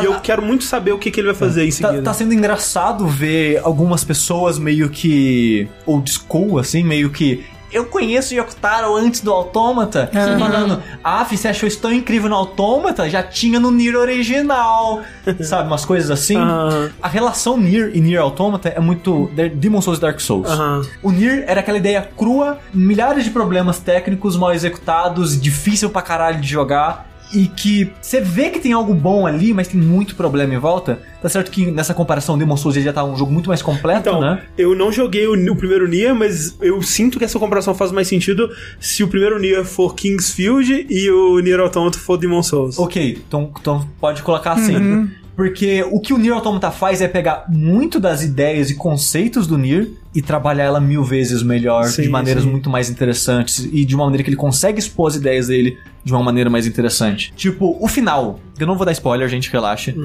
O final E, ele te coloca uma escolha. Só tem uma resposta pra essa escolha. Você que tá ouvindo, você sabe que você escolheu a coisa errada. Essa escolha já existia no Nier original. Aham. As consequências já existiam no Nier original. E parte do impacto do autômata é essa escolha. A maneira que o jogo coloca o peso, a maneira que o jogo te, ó, tá vendo tudo isso que você fez? Qual a escolha? Você sabe o que você vai fazer. Tanto que todo mundo que chegou nesse ponto queria escolher a mesma coisa. Muitos não escolheram, porque a consequência é uma consequência pesada, mas todo mundo pensou, eu tenho que escolher isso, porque a maneira que o jogo constrói, a maneira que o jogo te vende aquilo, a, a emoção e o peso que o jogo coloca naquilo é, é muito grande. E essa, essa construção já existia no Nier original. Então eu, vejo muita gente falando, ai, esse eu nem fiz nada tão demais assim, sabe? Sou muito hipster. É, eu vi, eu vi, eu vi algumas pessoas sendo hipsters assim, do Nier clássico, mas, cara, o, o Autômata, ele trabalha tão melhor, cara, é tão melhor. Eu gostei muito de Nier Automata, e talvez a gente fale mais sobre isso ainda, mas a minha experiência foi muito prejudicada por spoilers, cara. Do que especificamente? Você tomou no final? Então, eu tomei, e esse spoiler eu tomei várias vezes ao longo do ano, em podcasts e tudo mais, de pessoas que falavam de uma forma que, tipo, cara, isso aqui Ah, você abre o jogo, não- você já tá sabendo disso, Nossa, sabe? eu não faço ideia de nenhum spoiler nenhum. Eu Então, eu, eu tomei o spoiler que tem a ver com o destino da humanidade, digamos assim. Eu fiquei assim, será que eu já devia saber disso? Será que eu... E quando eles falam sobre isso no jogo, é de uma maneira tão impactante e, e legal, assim, que, tipo, chega como um choque pros personagens, sabe? Que eu pensei, cara, eu perdi esse momento, esse momento se foi, sabe? E, e Como tanto é que- lágrimas na é, chuva. Tanto é que, numa das cenas finais, assim, do jogo, que é uma cena onde dois personagens estão frente a frente, assim, né? E você tem que fazer uma escolha ali. A conversa que eles têm é muito sobre isso. E é sobre o que, que isso significa pra eles e pro propósito deles, sabe? E eu já ter entrado pro jogo sabendo disso, me roubou muito desse, desse momento. Mas sabe? assim, quem jogou o Nier original já sabia disso. Ah, tá, é. Pois é. É, eu, eu- é porque, realmente, eu não. Eu, eu, Eu não sei, por favor. é, e, e nesse jogo é, tra- é- é tratado como uma grande revelação quando acontece. E o outro spoiler que eu tomei foi do que, que acontecia no final. Tipo, Isso daí é gravíssimo. não exatamente o contexto no qual acontecia, mas o que você tinha que fazer e como que você conseguia fazer essa coisa, Uhum. né? Nossa, de cara, descobrir isso realmente. E foi pior ainda porque Quando eu cheguei no final, eu tava esperando que esse momento fosse acontecer, e na minha cabeça, ele era muito mais grandioso e, e foda, Ah, e, que tipo. E acontecia num contexto que tava mais bem encaixado com o jogo. Quando aconteceu, eu achei que, tipo, mas isso aqui nem tem tanto a ver com o que eu tava fazendo antes, sabe? Tem um Tipo, pouco, por Tem um causa- pouco, é, é. claro. Mas nem tem tanto. Tipo, eu, eu imag- na minha cabeça eu tinha criado um. ah, sabe? Mas, mas assim, chegando lá sem saber, é um dos meus momentos favoritos de É. qualquer jogo que eu já joguei na minha vida. Eu? Eu jogando esse momento eu me senti roubado, sabe? Tipo, eu, eu foi uma, Não, uma eu, tristeza. eu assim. só, só de falar, eu fico muito. emo- Nossa, tá arrepiada de verdade. Não, eu fico muito emocionado só de falar desse momento, sabe? Porque não pelo que ele representa na história do jogo, mas pelo que ele representa pra mídia do videogame e pra mim como pessoa, porque a mensagem que ele passa de Sim, conexão e tal é muito foda. E a maneira que ele passa, tipo assim, jogo é minha mídia favorita. Muitas pessoas seguem um caminho hoje em dia de evolução de a maneira que o jogo conta a história pelos filmes. Tipo, sei lá, o Uncharted, The Last of Us. E eles contam ótimas histórias com isso. Mas essas histórias, elas de certa maneira poderiam ter sido contadas em outras mídias. Perderiam alguma coisa aqui e ali, mas Sim, poderiam. Porque o fato de você estar no controle acrescenta um pouco, mas daria pra contar o mesmo tipo de história. O que o Nier Automata faz aqui e a mensagem que ele passa aqui só é possível no videogame. Sim, sim.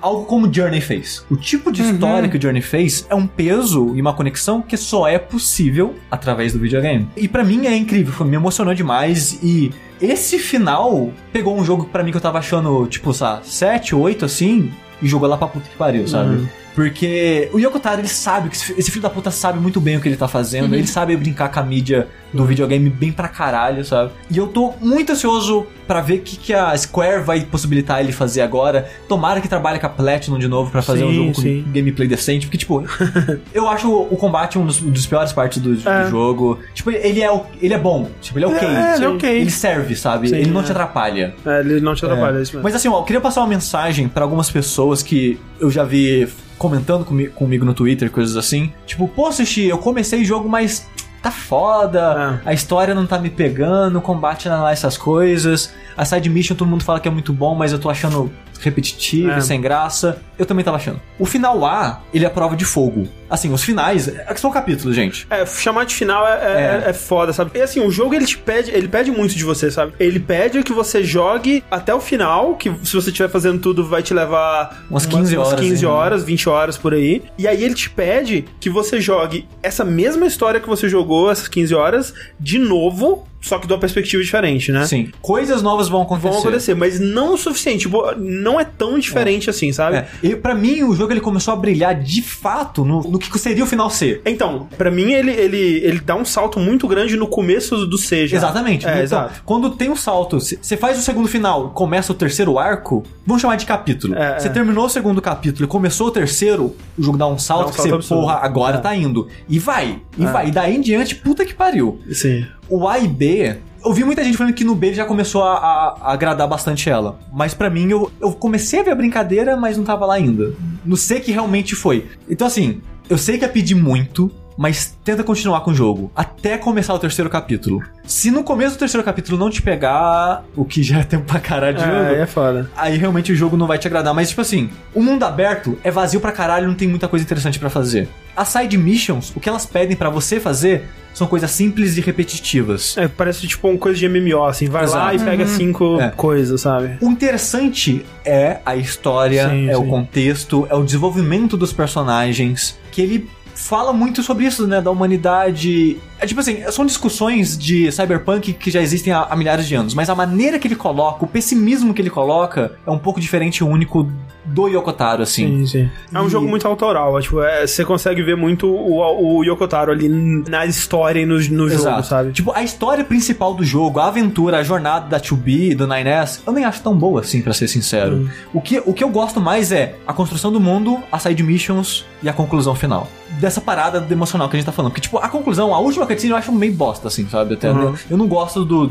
O final, o que acontece Sim, no final sim, da, sim, da- dos personagens, eu acho meio que, é, porra, sério que você foi pra lá? Uhum. É, ok. Mas eu acho um jogo excelente mesmo assim. Eu tô feliz demais de ver um jogo tão autoral, tão falho, É. Porque assim, ele é um jogo que ele é perfeito nas suas falhas. Até as falhas dele dão gostinhos e características que fazem ele ser um jogo mais único e diferente de todos os restos que a gente vê hoje em dia. Mas são falhas mesmo assim. E são falhas que eu vejo afastando pessoas e entendo completamente as pessoas saírem do jogo por causa disso. Mas ao mesmo tempo, elas fazem dele um jogo muito único e de- de- diferente de tudo. Nier Automata, então, está na nossa lista. Rafa, tem mais alguma coisa aí? Um jogo, pra mim, foi um dos melhores jogos do ano. Apesar dele não inovar em relação ao seu predecessor, NEC 2. Mas ter me trazido muitas alegrias, muitas diversões nas minhas noites, na minha vida. Splatoon 2, né, gente? Opa! Pô. Quem diria? Mais um jogo da Nintendo. Ah, não, eu não sou nintendista, gente, mas eu consumo produtos da Nintendo e eu gosto. Splatoon 2 é a aventura, né, da Nintendo. Foi Splatoon 1 mais, né? Mas a Nintendo se aventurando aí pelos jogos de multiplayer de tiro online. E de uma maneira bem Nintendo de ser, né? Não só em questão de ser colorido e divertido, mas umas mecânicas muito loucas, muito, muito da horas, como de você nadar na sua própria tinta, você, né, porque o objetivo do jogo, no modo casual, é você pintar o máximo possível de cenário. Então são times de 4 contra 4 pessoas, e então vo- você, que é um squid, uma lula, Lula. o objetivo é você pintar o cenário com sua arminha de tinta, e você pode nadar na sua tinta, que é um jeito de você recuperar seu Sua compartimento de tinta, e você pode pintar paredes que não valem pontuação, mas você pode utilizar isso pra subir, né? Pra você nadar por dentro das paredes e subir em algum local mais alto. E o que o Splatoon 2 trouxe é, foi uma expansão realmente em relação a um. mais armas, mais classes de armas diferentes, mais modos de jogo competitivo. Trouxe um modo de jogo é, multiplayer online cooperativo, e não competitivo, como era só no 1, que é o Salmon Run, que é bem divertido. Apesar dele ser só uma expansão do 1, pra mim ele foi divertido o suficiente e, e me entreteu por muito, muito tempo suficiente para, para que eu possa colocá-lo aqui na minha lista de melhores jogos do ano. Justo. Splatoon 2 na nossa lista também. Eu vou incrementar essa lista aqui adicionando Night in the Woods. Olha aí. Também outro jogo que eu fui terminar só agora. Também outro jogo que eu fico muito feliz de ter terminado. Você não tinha terminado ele antes? Não, eu tinha jogado umas 8 horas dele mais ou menos. E aí eu recomecei desde o começo. Caralho, tem agora. mais de 8 horas? Sim. Isso que eu ia eu falar. Cara, ainda bem que eu joguei meia hora. É, não, ele é bem longo porque ele tem muita coisa opcional, assim, e isso talvez tá dentro da- do- dos pontos falhos dele pra mim, porque sem dúvida não é um jogo perfeito, mas talvez o jogo mais bem escrito que eu já joguei até hoje, assim, alguns dos melhores personagens e a história que ele conta e o, o jeito que ele conta essa história, né, porque ele, no fundo, poderia ser um, um visual novel, que é um jogo onde você tá conversando com pessoas e a história se dá basicamente em texto e com pouquíssima interação assim. E a gente tem visto muitos visual novels atualmente é, mascarando a sua visual novelice, né, o seu adventure de textosice com uma cara mais bonita ou com uma interface legal, tipo o Stories Untold faz, outros jogos tipo, vamos dizer, o Dream Daddy da vida assim, que ele tem, né, uma arte muito bonita e mi- minigames aqui e ali. E o Night faz um pouco disso também com a mecânica de jogo principal dele, que é um de um jogo plataforma, né? E com essa mecânica de jogo plataforma vem a exploração. Então ele tem uma cidade pra você explorar, descobrir as histórias dessa cidade é, através dessa exploração. E, e muito dessas descobertas se dão por repetição, que pode ser algo negativo e eu realmente sinto que em alguns momentos ele peca um pouco nisso, porque você tem que acaba tendo que ir no mesmo lugar várias vezes, todo dia você vai lá e tal, mas é parte do que ele tá querendo te passar, sabe? Essa coisa de tipo, você é uma garota que abandonou a faculdade e voltou pra sua cidade natal. Pra morar na casa dos pais. Pra morar na casa dos pais, Que é voltando a morar na casa dos um pais. pesadelo do jovem adulto, isso, Total. né? é. E é total tratado como um pesadelo pra ela, porque a cidade dela é minúscula, assim, e é uma dessas cidades que meio que não tem mais o seu lugar no mundo, e ela tá morrendo aos poucos. É, o André também voltando lá pra cidadezinha. É o Não, Sushin que Vocês É, dois, não, né? total. Eu me identifico pra caralho com esse jogo, porque, tipo, tem muito disso dela tá andando pelas ruas, assim, e de repente o restaurante favorito dela fecha, sabe? E a cidade inteira tá mudando e tentando se reinventar, mas as coisas nunca dão certo e as pessoas vão saindo e a cidade vai morrendo. Coronel Fabriciano não tá necessariamente morrendo, mas eu tenho muito dessa, desse sentimento de quando eu volto pra lá, de que, tipo, as pessoas que ficaram lá, elas meio que foram tragadas pela cidade, elas foram consumidas pela cidade.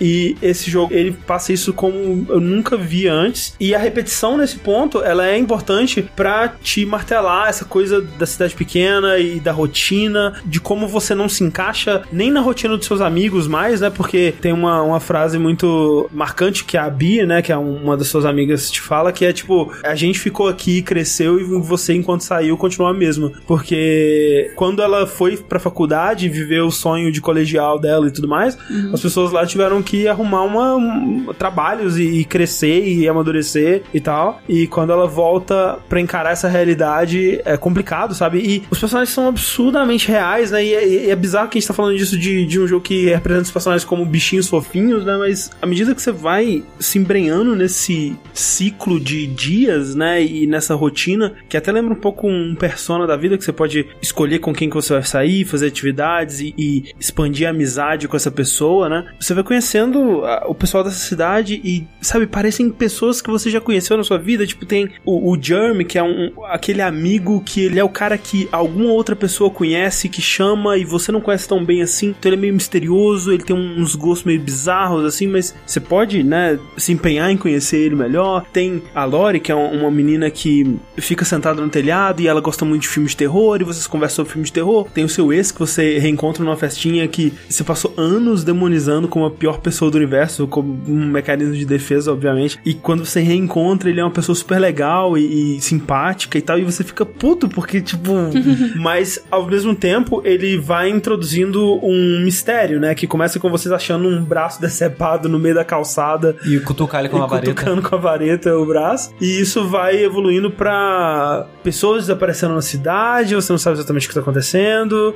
Começa a se formar quase com uma gangue de Scooby-Doo pra investigar isso. E sem dar spoiler, né? Mas ele chega a tocar em alguns aspectos, assim, de terror cósmico. Nessas horas, ele ser tão bem escrito como ele é ajuda pra caralho, cara, porque tem momentos genuinamente perturbadores e, e tensos, assim. E ao mesmo tempo, nisso tudo, ele consegue falar sobre saúde mental e assim como o Hellblade com muita maturidade, com muita sensibilidade e, e em alguns aspectos eu até prefiro o jeito que Night in the Wood faz porque ele é até mais um pouco Mas calcado no mundo real. mais calcado no mundo real. É um dos meus jogos favoritos de 2017. Eu joguei 40 minutinhos que você pediu pra eu jogar antes do Sim, Dash. sim. Não me pegou nesse, nesse período. Ele é um Eu- jogo lento, ele é bem lento. Eu continuo Mas é uma- insistindo, então. Deveria continuar insistindo. Mas a- a- às vezes esse ritmo lento é importante. É, Tipo, tipo livro, sabe? Que tem aquele ritmo le- lento que é pra você ir imergindo naquele mundo e às vezes imergir de uma vez só é impossível, Sim. sabe? E eu acho, assim, e- o ritmo dele, eu não, eu não acho que é uma das partes impecáveis do jogo, assim. Eu acho que tem problemas. Tipo, das duas vezes que eu comecei ele, ele me perdeu quase que exatamente no mesmo momento. Chega um ponto ali no meio do jogo que, tipo. Caraca, eu vou acordar mais uma vez e vou explorar essa cidade de novo mais uma vez, tipo, pra mudar uma pouquíssima coisa, sabe? É, e isso eu vejo como um problema do jogo, mas quando se você supera essa falha, sabe? Ele te apresenta uma história muito boa, cara. Muito Contanto boa que você ligue pros personagens, né? Porque eu detesto Ah, é. todas aquelas pessoas. Isso, isso é Nossa importante. A protagonista é insuportável. É, eu chutaria que fosse o caso do Sushi porque ele não gosta da Chloe, por exemplo, também. Você precisa conseguir empatizar com alguém que é um cuzão por mecanismo de defesa, sabe? Tipo, eu, ao contrário do Sushi, amo, amo, amo a protagonista May e me identifico com ela como poucas vezes, assim, poucos personagens da ficção eu me identifiquei, sabe? Tipo, a, a baixa autoestima dela, a incapacidade de, de se abrir emocionalmente. E é uma personagem merdeira, sabe? Que eu não necessariamente gostaria de ser amigo dela, mas eu entendo de onde ela tá vindo e por que, que ela age daquela forma. Você consegue ficar no lugar dela, se Exatamente, botar no lugar é. dela. A, a única personagem que eu tenho um pouquinho assim de interesse de conhecer mais é a Bey. Sim, Mas, é mas legal. a protagonista, eu não, eu não quero ouvir uma frase dela muito. Nossa, eu amo a May, eu amo a- o Greg, eu amo o Angus, eu amo todo mundo ali, cara. Eu Tipo, já vejo- eu amo a mãe da May, o pai dela. Nossa, eu Não, amo o pai e a mãe cara. dela são, são os outros dois melhores personagens depois da Bey. É. Mas a May, ela não consigo. Eu já vejo que Porque, tipo, provavelmente eu tô controlando alguém que eu não quero saber nada, não quero ouvir, não quero ter interesse, não quero conversar, não quero conhecer na vida real, não quero nada. Eu entendo, tipo, ela, ela é um personagem difícil, mas muito fascinante pra mim. Tipo, a profundidade que eles exploram esse personagem, cara, é tipo, tem coisa que você vê no começo que você acha, ah, que, que engraçado, né? Ela gosta de quebrar coisas, ah, que radical, adolescente e tal. E, velho, isso é tratado com uma seriedade, velho, que, tipo, você fica. Caralho. Então, é, eu já vejo que eu funciona. provavelmente também não vou gostar dos personagens. Eu tenho uma dificuldade muito grande de, de empatizar com o personagem de jogo. É, não sei, foi uma coisa que eu, um padrão que eu percebi. não, não rola. É, Mas, eu acho ó, que a Chloe é um, é um bom parâmetro, assim. Se você consegue gostar da Chloe apesar da Chloe, eu acho que você vai se dar bem com a Night in the Woods. Mas fala a verdade, você gostou muito do jogo porque tem uns rock band no meio, né? Tem Rock Band, as musiquinhas Né? são da hora, mas... o Quando começou o primeiro, eu lembrei de você. Band- mas a, a gameplay do Rock Band é bem, bem ruim, assim. É, Ele Sim, funciona sim. mais pra mim pelo o contexto das músicas, a letra da música, que sempre dialoga com o que tá acontecendo, esse tipo de coisa. Mas é. In the Woods. Mas tudo. Mel acabou? Esgotou? Acabou, se esgotou. Vamos lá então assistir. Próximo jogo da lista, eu acho que só eu coloquei ele, porque o Rafa, eu, eu acho que ele jogou, mas não sei se vai colocar, que é o SteamWorld 2. Ah, tava esperando esse aí aparecer. Não coloquei mais, porque eu esqueci mesmo. O Sword Dig 2 é um jogo que eu vejo meio sendo esquecido, desmerecido, ou o que seja, pela mídia e público geral, assim. Eu acho ele um ótimo Metroidvania num ano que teve ótimos Metroidvanias. Na minha lista tem três. É, um já foi falado aqui, que é o Hollow Knight. E ele brinca com o gênero porque, por exemplo, o Metroid é um jogo de tiro, ação com tiro e Metroidvania. O Hollow Knight é um jogo de combate, né? Ação corpo a corpo com Metroidvania na exploração.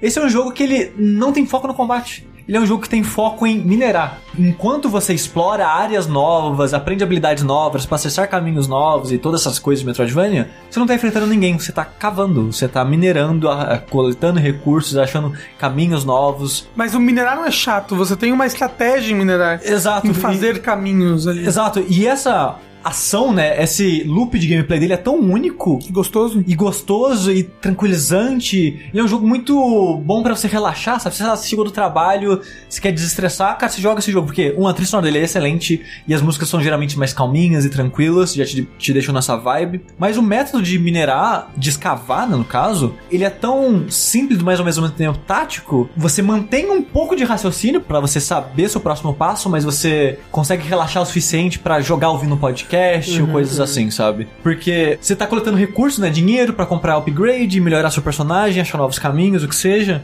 Só que, por exemplo, você só cava pra baixo.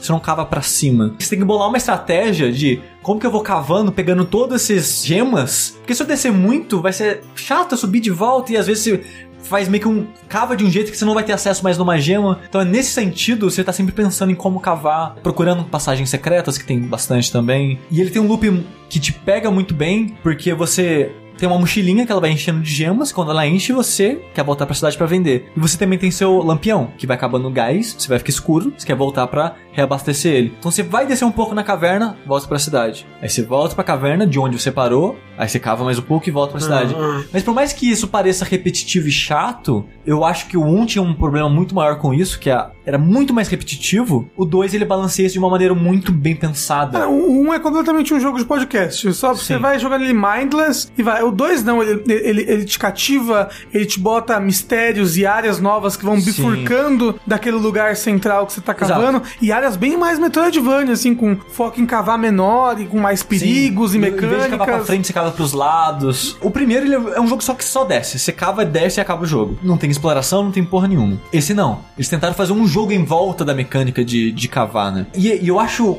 Genial é uma palavra muito forte, mas eu acho muito inteligente a progressão que eles criaram, porque toda vez que você enche a sua mochila, volta pra cidade, você vai comprar um upgrade que vai melhorar a sua vida. Um lampião maior, uma mochila maior. Uma algum- picareta mais forte. Exato. Então toda vez que você volta, você não sente, ai caralho, tô subindo e descendo, subindo e descendo. Não. Você volta, você aprendeu uma coisa nova, você ganhou uma coisa nova, Aí, você melhorou sua vida de alguma E maneira. se você já quer, tipo, testar aquilo ali. Exato, você, quando você volta, você já voltou. Oh, beleza, vou conseguir fazer isso, aquilo que eu não consegui fazer aquela hora. Então você tá constantemente aprendendo algo novo, evoluindo de alguma maneira e querendo aprender mais por causa disso. Então ele gera um loop meio viciante que você não quer parar de jogar o jogo, tão, um, porque o jogo é. Ele é gostoso de movimentar, gostoso de pular, de controlar, a, a progressão de você cavar e voltar pra cidade, a trilha sonora. Ele cria uma ambientação que você se sente muito confortável, é muito gostoso de estar naquele mundo, conhecer aqueles personagens, que é muito carismático. Cara, esses personagens são muito carismáticos, cara. Tem aquelas máquinas robô velho de steampunk. Sim. É muito divertido o mundo que ele criou, sabe? E ao mesmo tempo ele tem um mistério que está tentando desvendar, está tentando salvar uma pessoa que desapareceu. E tem um quesinho ali, uma parte de terror, Sim, né? Que é bem legal. Exato, né? Mas pro final do jogo tem uns momentos de terror, que é uma construção bem legal que ele faz mesmo. Ele é o mais simples, eu acho de todos que a gente vai falar aqui hoje. Porque ele, ele não é um jogo tão ambicioso assim, mas ele faz tão bem tudo que ele tenta fazer. Ele tenta ser só isso, sabe? Ele tenta ser um jogo simples, de uma construção e que de um pacing gostoso, sabe? Ele faz isso muito bem. E o aspecto de Metroidvania dele, de voltar e reexplorar, é muito gostoso também. E você consegue fazer em ordens é, diferentes algumas É. coisas. Tipo, que mais no final do jogo, o jogo pede, ah, faz isso pra mim. Você pode ter feito isso já há muito tempo Sim. atrás e foi o que eu fiz, sabe? Foi eu também. Porque, porque ele te dá a liberdade de explorar Exato. e de achar segredos a hora que você quiser. É bem legal. Exato, porque, tipo, aquela coisa, tipo, ah, eu lembro que eu vi aquela parada lá, hum, meu poder me dá acesso àquilo, porque nada é muito óbvio. Porque seus poderes são sempre de locomoção. Não tem uma parede ou uma porta que você precisava de algo pra acessar. Não, é sempre, putz, agora com esse meu poder eu acho que eu consigo acessar aquela, aquela distância, aquela altura, o que seja. Então, sempre que você aprende um poder novo, você, eu acho que agora eu posso ir naquele lugar e conseguir algo que eu tinha deixado pra trás. Quando você consegue um, um poder novo, né, o mundo ele muda, como você enxerga ele e tal. Então é, é É uma bem coisa bem legal. Metroidvania. isso. Sim. Então eu acho que talvez sabe, ficaria, sei lá, no, décimo lugar do meu top 10, mas eu acho que é um ótimo jogo mesmo assim. É, é um dos que eu gostaria de ter jogado. Foi um dos que Sim. eu queria ter jogado, mas é, esse realmente É um jogo curtinho, tempo. acho que é 8 horas e super recomendo, cara. Se você tem o Switch, eu acho que é uma plataforma e, ideal. E ele é bem gostoso de fazer 100%, apesar da recompensa ser um lixo. Steward Dig 2 então entra. Rafa, você tem mais algum aí? Tem um último jogo aqui, que talvez seja um pouco controverso, mas eu vou botar ele porque ele me surpreendeu. Me surpreendeu o quanto que eu gostei dele e o quanto que eu me diverti com ele, que é... NEC 2. Não, é Neck... é Assassin's Creed Origins. Olha aí. Olha, achei que ele fosse o Caçambito que ia falar isso. Poxa, né? Assassin's Creed, né? Que série é essa, meu Deus do céu? Eu nunca ouvi falar. Nossa, né? Nem lançou 12 jogos antes. Eu Voltou com tudo. Com a recepção do André, sua e do Corraine, e até muita gente colocando em lista do top 10, falando que é o melhor Assassin's Creed desde Brotherhood e tal. Eu tô acho. muito curioso pra jogar ele. Muito Eu, eu, curioso. com certeza ele é o melhor Assassin's Creed 2 Brotherhood. Como, você lembra que eu falei das franquias que se reinventaram, se renovaram? Ele quase se reinventa, se renova, mas ao mesmo tempo ele pega bastante coisa de olha, Assassin's Creed era bom, né? Que coisa, que, por que, que a gente cagou nessa série? Aí pega aquilo de volta, traz aquela sensação, assim, e uma história que me prendeu e que em alguns momentos me fez até, me mexeu, sabe? De raiva, de caramba, eu preciso me vingar dessas pessoas, História de vingança é foda, né, cara? Nossa, e assim, tipo, tem um motivo de vingança principal. Esse motivo nem me mexe muito. Mas teve um motivo de vingança secundária ali que, meu Deus do céu, como eu fiquei feliz de ter matado aquela pessoa. e, tipo, isso é Assassin's Creed, sabe? É assim, pra mim, esse Assassin's Creed ele não entra no meu top 10, mas é, é porque ele é dois passos pra frente e um pra trás. Ele ainda move a série pra frente de um jeito que eu acho legal, mas assim, tudo que ele tem de novo e que ele faz de bom pra mim não é Assassin's Creed. É ele mudando a estrutura dele pra parecer um pouco mais com a estrutura de um Witcher da vida, é, a personalidade do personagem, o jeito que o mundo interage com esse personagem, e as coisas que são de Assassin's Creed, muitas deles faz muito bem, que é o mundo, que é fantástico, é maravilhoso explorar aquele mundo. O, a construção histórica, a Exato. pesquisa. Não, isso é pra mim a parte Sensacional. Mais foda, assim. Mas, por exemplo, em outros, ele caga, sabe? Por exemplo, o jeito que ele lida com a história do presente, pra mim foi muito decepcionante. Eu, não- Tipo, não zerei, então eu não é. sei o quão, o quão decepcionante é. Pois é, eu, eu achei que eles estavam indo pra um lugar onde eles estavam afim de, de contar aquela história de novo e, e querendo fazer alguma coisa com aquilo, mas não, não é o caso. De modo geral, eu achei decepcionante o jeito que eles encaixaram a proposta do jogo, assim, porque pra um jogo que se chama Origins, que vai te contar a história da, da Brotherhood, dos assassinos, tipo, eles salpicam uma paradinha com, digamos, 8 horas de jogo, e aí toda a origem da história dos assassinos é basicamente numa cutscene final, assim. Isso é muito decepcionante pra mim. O jeito que eles tratam a parte sci-fi do jogo é muito decepcionante pra mim. Mas a estrutura do jogo, né? O mundo aberto que ele te dá e o que você tem pra fazer nesse mundo aberto Então, combate, eu tô, Eu tô, acho tô excelente. curtindo o combate. é bem legal. Agora, Apesar de ser bem Dark Souls, né? É, Tipo, quando, enquanto eu tava cara jogando dura. Assassin's Creed Origins, ele tava assim, caralho, cara, porra, boa, bem da hora esse Assassin's Creed e tal. Quando eu terminei, ele caiu um pouco no meu conceito. Quando eu joguei Horizon, ele despencou no meu Ah. conceito, cara. Tipo, Horizon, é, que é um jogo que oferece uma experiência parecida de explorar mundo, fazer quest, combate e tudo mais. Nossa senhora, cara, não tem nem comparação. mas tem coisas que, tem que não tem Horizon que eu curto demais Assassin's Creed. Que é tipo, tá vendo aquela ali? Aquela- é uma fortaleza cheia de inimigo. Mas eu posso entrar ali, plantar uma armadilha aqui, matar aquele cara ali e ir matando de pouco em pouco. Tem esse uma pessoa. Ah, achei que vocês são vencidos. É um dinossauro em Horizon. Não, não, só. tem humanos também, você tem campinhos, Hum. acampamentos deles que você pode abordar da forma que você quiser e tal. Que Não, não só a parte mais legal do jogo, mas Ah. ainda melhor do que no Assassin's Creed, eu diria. Você acha? Porque eu, Eu acho muito divertido Não, é ver- legal, é Ver, legal. ver- uma, uma fortaleza e entrar lá dentro e matar cada uma daquelas pessoas. Mas sabe, é muito aí legal. assim, ok, eu vou entrar na fortaleza, aí eu vou ter que voar com a minha águia e ficar olhando, tipo, fazendo assim, ó, pra ver se eu encontro todo mundo. Ah, mas é tão, a, águia, a águia é tão forte. Você vai assim, uh, pronto, ela já, ela já pegou todas as pessoas que tem naquele lugar. É, quando você tá, quando você tá de muito longe, ou quando você tá com ela mega atualizada, né? Quando você tá com ela mega Ah, power quando você dá aquele zoom, ela pega todo mundo. É muito forte. Tudo mais É muito forte. Enfim. Mas bem, eu curti muito o jogo, me diverti o suficiente pra que eu botasse Excelente, no meu tá top nossa 10. lista. Nem que seja em décimo lugar, que é onde ele tá mesmo. E a parte de exploração? Vocês jogaram? Não saiu então, ainda? não saiu, que é a parte Ah, sem combate, né? É, mas eu tô curioso pra essa. Outro ponto, outro ponto, cara, outro ponto que o jogo caiu muito no meu conceito, não tem a parte do códex, sabe? Você não pode É. chegar na esfinge e ler pra caralho sobre a esfinge. Tá guardando, né, pro modo Tá museu. guardando no modo museu e eu, cara, isso faz falta demais esse Creed pra mim. Mas vai velho. ter, gente. Vai ter. Mas não Tá- teve tá na minha aí. experiência, eu não vou voltar Tá- pro jogo, tá sabe? aí. Próximo jogo aqui que eu vou adicionar nessa lista, então, é um jogo que eu também terminei agora no final do ano. Olha, terminei mas o jogo pra caralho. rendeu, Terminei hein? o jogo pra caralho, que é Cuphead. Quando a Cuphead apareceu pela primeira vez, você- pensa que, cara, preciso jogar essa porra. Sim. Eu, Eu nunca vi nada parecido com isso na minha o vida. visual dele tem um magnetismo absurdo. Absurdo, é. De uma forma que eu não esperava que fosse ter, porque o jogo vendeu pra caralho. E, tipo, virou um fenômeno, sabe? Ele estourou de uma forma que eu não esperava que ele fosse estourar, de forma Tem alguma. Funko já. Só que assim, a- a- quanto mais ele ia atrasando e a gente ia vendo o que, que ele tava fazendo com, com o jogo, eu- pelo menos eu fui broxando um pouco cada vez mais, assim, sabe? Minha expectativa quando o Cuphead lançou tava bem baixa, porque pô, eles largaram a ideia de ser só um boss rush, onde você enfrentaria chefes e adicionar aquelas fases, que toda vez que eu vi gameplay delas não parecia uma, uma parada legal. E de fato no jogo final elas são as piores partes, mas elas são poucas e elas nem são tão ruins assim. Mas os chefes, cara, são um espetáculo visual tão grande, eles são tão diferentes e criativos, difíceis, sabe? Desafiadores, assim. É um jogo que ele faz exatamente tudo que ele se pretende a fazer de uma forma praticamente impecável, assim. E isso no, no mundo a gente- onde a gente vê jogos como o Sundered, que tentam fazer essa coisa da animação feita à mão e frame a frame, super bem feito e tudo mais, e não conseguem tirar um jogo disso. E a quantidade de conteúdo que tem no Cuphead, quando você para pra pensar, a quantidade de chefe que tem e o quanto cada um é, é único e surpreendente, sabe? Tipo, tem um, um chefe que é um, um ratinho numa, numa lata de, de, Tipo de molho de tomate. É. né? De repente, você derrota o ratinho, a parede de trás cai e tem um gato gigante.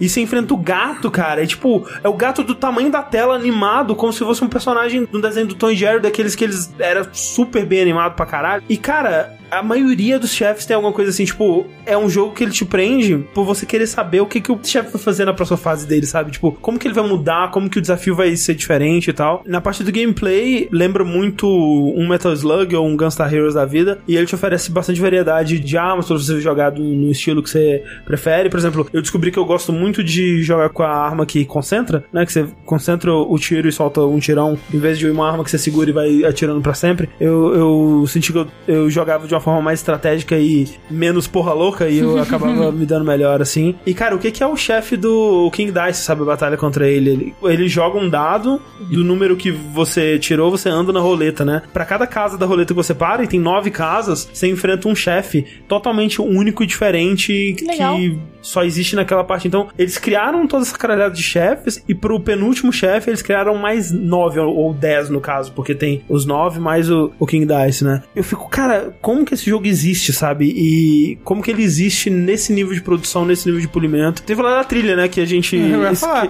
esqueceu Cê- de comentar no. Tem que falar da trilha sonora desse jogo. Ah, Não, assim, a gente não esqueceu de comentar. Eu esqueci, eu, eu não, eu esqueci. Eu não admito que esqueci, Ele, ele tava na minha lista de jogos de trilha pra pensar em colocar na lista. Só que com todos os outros, a trilha do Cuphead ficou pra trás. Um É. dos motivos é porque, assim como eu não falei da trilha do Hollow Knight, apesar de eu amar ela, é muito música que ca- encaixa no combate, encaixa na situação, mas eu não tenho vontade de ouvir no meu dia a dia, sabe? Então eu não consegui Sim. escolher uma pra colocar no programa. É, as músicas de Cuphead não são um tipo de música que eu escutaria no dia a dia também, mas, cara, foi de um nível que o álbum da trilha do Cuphead ficou o álbum de jazz mais vendido da Billboard na, na- quando ele lançou, sabe? Caramba. E- e- entre outros jazz, motivos, né? porque Eu ninguém gosto, mais lança procurar. álbuns de jazz, né? Mas ainda Não. assim é impressionante. Assim, lançam, mas ninguém compra. Lança. exatamente. Assim, Que absurdo! Algumas, algumas é poucas. Eu pessoas amo jazz, mas não compram. Sim. Pô, Algumas pouquíssimas pessoas compram. justo. O meu sogro ama compra tudo. Então, Cuphead, sem dúvida, é um dos melhores jogos de 2017 pra mim. Só queria dizer que eu acho ele quase tudo isso que o André falou. A arte é impressionante. E por que, que esses filhos da puta estão fazendo isso? Eles são malucos? que eles estão É, é, não- na cabeça? é, quando você para pensar, não, pra quê, sabe? Não faz sentido. Faz um jogo menos ambicioso. É, não, faz, faz. Mas muito louco, mas faz. É muito, é, exato. Eu acho impressionante demais, a trilha sonora é muito boa. Só que jogar eu não gosto, cara. Eu não consegui gostar do, da- do combate, do momento a momento do jogo. Acho muito impressionante o chefe, as transformações, os É. momentos. O gato quando aparece no mundo, você, oh, caralho, gato. Mas não é um jogo. Eu gostaria que ele fosse um pouco mais gostoso de controlar, eu gostaria que ele fosse um pouco mais gostoso de atirar e, especialmente, eu De usar gostaria o counter. de usar o counter. O counter pra mim é o Counter ponto pior- mais fraco, Eu acho sabe? que é o ponto mais fraco, sim. E, e ele faz você depender dele demais, assim, sabe, ao longo do jogo, pra uma, uma mecânica que não funciona tão bem, e mesmo quando funciona, não é super satisfatório, sabe? Tem muitas situações onde usa o seu super e você fica à mercê do chefe, sabe? Esse tipo de coisa, eu, eu, eu realmente gostaria que fosse diferente, mas ainda assim é um jogo divertido pra caralho, um, um dos meus favoritos aí, então... ele Eu lista. joguei só um pouco, me matei, me matei pra vencer a batata. Falei, caralho, venci a batata, veio a cenoura e me matou. Aí eu falei, tá de boa já. Muito bonito esse jogo. Muito colorido. Muito Muito ver no colorido. YouTube. É, Cara, eu não. Assim, eu me matei pra matar uma batata, cara. Aí veio a cenoura e acabou comigo. O pior é que eu não pode nem falar, pô, vamos jogar em co-op, que co-op é mais É difícil mais ainda. difícil ainda, é mais difícil ainda. Então é isso aí. Quando eu for pro, pre, pro, pro player, Ó, player. Aí player. eu volto a jogar Cuphead. Sushi, o que mais você adiciona pra nossa lista? Um joguinho que eu acho que o André tá na lista dele, se não tiver, vergonha. Ixi, vergonha. Desgraça. Vergonha. Humilhação é o- para toda uma raça. Sexo brutal. não tá. Vergonha! Tá, Sushi! Eu gosto muito de Sex Brutal, mas eu não acho que ele é um top 10 do ano pra mim. Nossa, eu acho ele muito bom. Não, cara, eu gosto demais de Sex Brutal, mas né, quando a gente comentou no podcast de Jogos Esquecidos, ele, ele merece muito ser jogado, cara. Sim. Sex Brutal é um jogo que eu gostei muito porque ele envolve muitas coisas que eu gosto. Ele tem mistério, ele tem viagem no tempo, ele tem um assassinato e você é um detetive. Ah, achei que ia falar que era sexo e brutalidade. Sexy brutal, então, é dedo no cu e gritaria, né? Porque é sexy Dedo no brutal. é, esse- aliás, esse é o subtítulo em português, né? Só de ver o quick look dele, que assim, foi assim que eu conheci o jogo, né? Vendo o quick look do Giant Bomb. Quando eu vi aquela primeira fase, que é o tutorial, eu já fiquei, caralho, eu preciso muito, muito jogar esse jogo. Eu preciso disso na minha vida. Que ele apresenta o elemento de você tá lá, aí você vê uma pessoa sendo assassinada, você volta no tempo e fala, ó, tem como salvar aquela pessoa, descobre aí como. Você, caralho, eu preciso salvar aquela pessoa, ela vai morrer a qualquer momento, o reloginho tá passando, e você tem que correr, e as pessoas vão andando em tempo real naquele relógio do, do jogo. Então, é como se fosse o Tacoma, né? Ou aquela parada do Sleep No More, que é o teatro, né? Que acontece em tempo real. Você entra lá na- no hotel e os atores têm os horários fixos que eles vão fazer ações específicas. Então, se você tá do lado do hotel, você não vai ver os outros atores fazendo as, as outras coisas. Esse jogo ele segue a mesma estrutura. Tem uma mansão inteira. As pessoas vão sempre fazer as mesmas coisas nos horários específicos e você tem que salvar pessoas individuais em momentos específicos do jogo. Nesse tutorial, você está isolado numa área fechada, você não tem a mansão inteira, para acessar. É um tutorial, né, para você aprender Sim, as sim. mecânicas e tal. Então você vê o assassino indo lá, mexe num- numa coisa, vai na outra, mexe lá, pega munição, mata o cara com a arma. Então você quer salvar a pessoa. Então você vê os cenários, vê aonde aquelas pessoas interagiram e você tem que ter aquele conhecimento prévio, você tem que ver a pessoa morrer pra aprender como salvar ela. Tem situações que você consegue salvar na cagada, o que eu acho uma falha do jogo, eu acho que o ideal seria você ver ela morrer, você falhar e você usar essa informação pra aprender a salvar ela, eu acho uma mecânica mais interessante. E além do que eu achar divertidíssimo esses puzzles e já ter viagem no tempo e eu ser meio que um detetive tentando descobrir como que uma pessoa vai matar outra e como que eu posso salvar aquela pessoa do assassino, a história do jogo, que a princípio parecia ser meio que. Tá levando aí. No final achei excelente. É muito bom. Eu achei muito boa, eu conheci muito de cada uma daquelas pessoas, eu tinha já um carisma por cada uma daquelas pessoas, até pelo vilão, por mais estranho que possa parecer, Sim. você acaba gerando uma afeição por ele. Um dos motivos, talvez, que eu achei muito especial, que eu joguei junto com a minha namorada, que ela também gosta muito dos elementos que eu comentei, né, de detetive, viagem no tempo, essas coisas, e a gente foi resolvendo esse jogo junto, então foi uma experiência muito divertida pra mim, é, jogar com ela e descobrir essa, e desventurar e jogo tudo e tal. E, cara, acho que em 8 horas eu platino o jogo, foi mais tipo uma experiência de um assentado, sabe? A gente sentou, passou o dia jogando e foi muito foda pra mim, assim. É um jogo que eu acho muito bom, eu gostaria que muitas mais pessoas jogassem ele, porque eu sinto que ele meio que passou batido É. total, assim. Nesse esquema tem um jogo chamado Bohemian Killing, que você não tem que salvar uma pessoa, você mata uma pessoa no começo, e aí você vai a julgamento, e aí você tem que dar uma desculpa pro juiz pra você se safar. E aí tem esse negócio do horário exatamente. Então, por exemplo, você fala, ah, não, às 11 horas eu tava em casa. Ah, então faz o reisenamento, e aí você, você tá livre, só que assim, quando dá 11 horas no seu relógio, se você não tiver ali no local, o juiz vai achar estranho, então esse negócio dos horários, Ah, de tá acontecendo um negócio ali e você não tá vendo, eu lembrei Ah, desse não, jogo. não conhecia, dá uma olhada. É bem legal, tem tipo, vários finais diferentes, é bem legal. Beleza, então The Sex Brutal entra na lista. Rafa, você tem mais algum aí que você descobriu agora, de última hora? Um, é um jogo que eu esqueci, mas é que eu queria botar. É porque ele tem tantas fases, mas ele é tão bom ao mesmo tempo, que é o Nioh. Eu me diverti muito jogando esse jogo esse ano. Ele tem bosses excelentes, ele tem é, aquele sentimento Dark Souls de você conquistar alguma coisa, não porque o seu personagem tá melhor, mas porque você tá melhor no jogo. E a ambientação, os monstros, ele é muito divertido, muito bacana. Ele tá um top 10 pra baixo, assim, que ele tem falhas assim. Top 10 pra baixo ele não é mais top 10. É, um- é um- ele, tá- ele tá no, Top tá- 11. Ele tá É. no 9 só porque o Assassin's Creed tá no décimo, entendeu? Como eu falei, tem boss maravilhosos, mas ao mesmo tempo ele é extremamente repetitivo. Ele repete cenário até não poder mais, na puta que pariu. Mas- Desnecessariamente longo. Esse é um que eu deixei passar e já entreguei pra Jesus. Acho que eu não vou jogar mais, não. É, mas ele tem coisas bem bacanas. A historinha até que prende. O, fi- É, o é, final é bem, é muito legal. O final É. pós-créditos e tal é bem Isso, legal. isso. É, a cultura japonesa é muito legal. Não, a- a minha Vo- Você vê ah, os personagens históricos, não só isso, mas os yokais, a representação deles. É, isso é a parte mais legal pra mim. ele, tem, ele tem a melhor E é por wall. isso que eu tô muito afim de Ghost of Tsushima. Uhum. É. A minha parte favorita do jogo é de longe, é, é não necessariamente a história, os acontecimentos, mas a maneira que ele conta a história, Sim. a maneira que ele é fiel à história real do Japão, Sim. como tem a descrição de cada pessoa envolvida na, nas arma e armadura, tem a história daquele soldado, né? Tem, e tem, tal. tem a descrição dos acontecimentos, tipo, tem, essa é uma batalha ultra importante, tem a descrição dessa Sim, batalha, sim. é bem, bem Tudo bacana. isso é muito foda. Beleza, Nioh entra na lista. Eu vou incrementar essa lista aqui com Metroid Samus Returns, Voltou com tudo essa porra aí. que é o remake, reimaginação de Metroid 2 Return of Samus de Game Boy. É um jogo que ninguém nunca jogou de Metroid. É, eu, eu joguei um pouquinho. Duvido. Porque eu tenho ele no Virtual Console do 3DS. Uma coisa que o André se questionou na época que anunciaram né, o novo Metroid, e é um ótimo questionamento porque ele me ajudou a enxergar melhor esse jogo enquanto eu jogava ele. O que o Metroid hoje em dia pode trazer pra esse gênero? Que antes tinham poucos jogos, mas hoje em dia tem tantos, né? Hoje mesmo a gente. Sim. Esse ano mesmo a gente colocou três na lista. Até mesmo desde o último Metroid 2D, tá ligado? Tipo, desde Sim. o Fusion, sabe? Tipo, do Fusion pra cá, o, o gênero de Metroidvania explodiu, sabe? Sim. E o que esse jogo faz pra progressão, ritmo, a maneira que ele explora, cria o cenário, tipo, o level design dele, É. tipo, abriu meu horizonte, assim, que se eu fosse fazer um jogo Metroidvania hoje em dia, eu sinto que ele seria melhor porque eu joguei Samus Return. Aham. O Hollow Knight, ele não cria nada novo no gênero, mas ele executa muito bem tudo que ele Sim, faz. sim. Uhum. Eu não uso isso como uma crítica, é só um aspecto do jogo. O Samus Return, eu sinto que ele me ensinou coisas enquanto eu jogava ele, sabe? Sobre level design, sobre evolução, sobre progressão, sobre como criar um jogo desse tipo. A maneira que ele criava, up. Todo cenário era pra você sentir que era um puzzle. Você sentia que você tá fazendo algo errado o tempo todo. O Hollow Knight, que nem o André falou, você sentia isso às vezes, com os poderes específicos, fazia acessar áreas que você não esperava. Mas esse jogo, mesmo com os poderes que você tem, você sente que você tá quebrando, você sente que você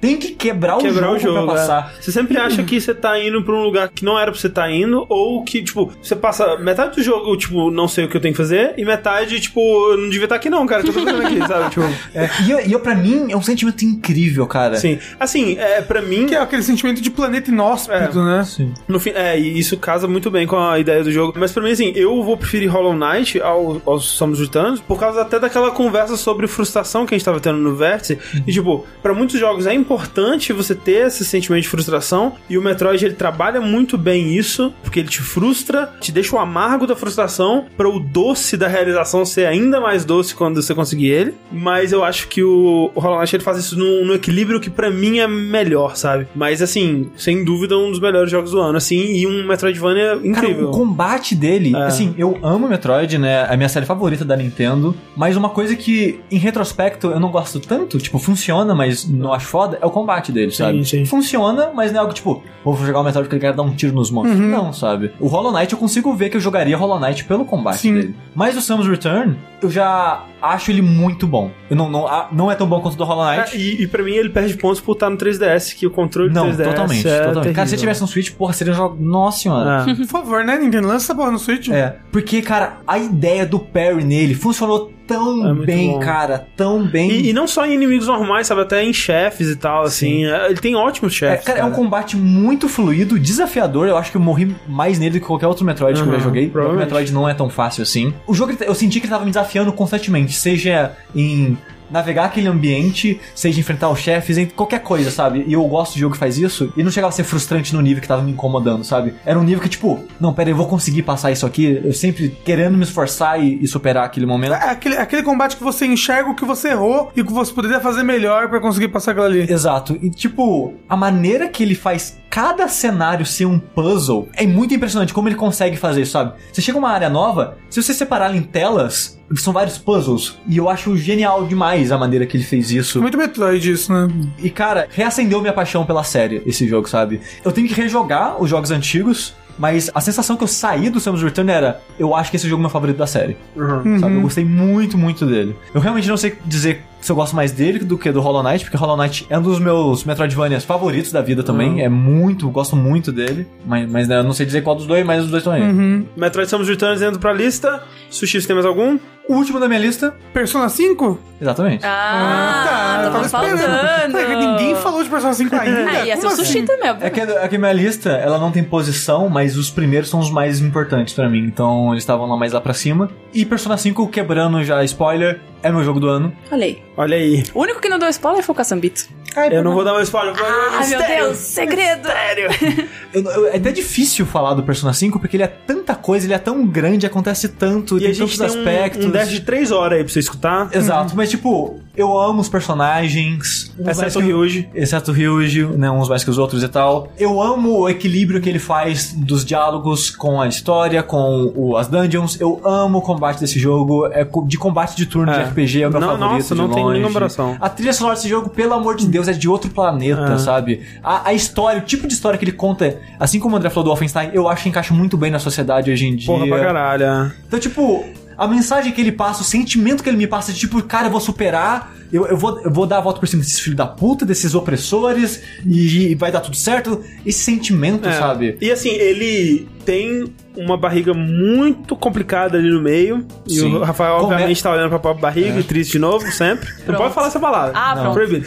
No- a- a- é triste porque minha personagem favorita, minha waifu, é a Makoto. A dungeon dela é a pior, É a pior de de todas, todas. E é onde começa a barriga do Sim, jogo. sim, mas depois ele vai se recuperando, a Dungeon da Futaba já é melhor, ele vai encontrando de novo ali, e ele termina maravilhosamente apoteótico, assim, o final do jogo. Porra. Persona 5 é inacreditável, cara. Persona 5 entra pra nossa lista, pelo amor de Deus. Quero colocar mais um. A Mel quer colocar mais um, vamos lá. Não vai entrar na lista, mas eu quero colocar mais um que é muito Ah. bom esse ano. Destiny 2. Destiny 2. Destiny- eu- Sushi se jogou mais que Persona Jogou mais até. do que. É. Eu não, eu, não, eu, eu não botei porque ele pra mim ficou abaixo de Assassin's Creed Origins. Ah, então não é top 10 pra baixo. né? É, entendeu? A- Assim, joguei muito Destiny 2? Joguei. Gostei? Não. Ok. Recomendo? Não. que isso? Mas assim, é que Destiny 2 começa tão bom, com uma Ok. trilha sonora tão gostosa. Mas, é, mas é justamente, mas é E- justamente porque ele te dá uma introdução tão legal e depois ele te joga em quê? Destiny. O jogo é lindo, design gostoso de jogar. é lindo. Não, de primeira pessoa, um dos melhores que eu joguei. Exatamente. Não, é, o controle,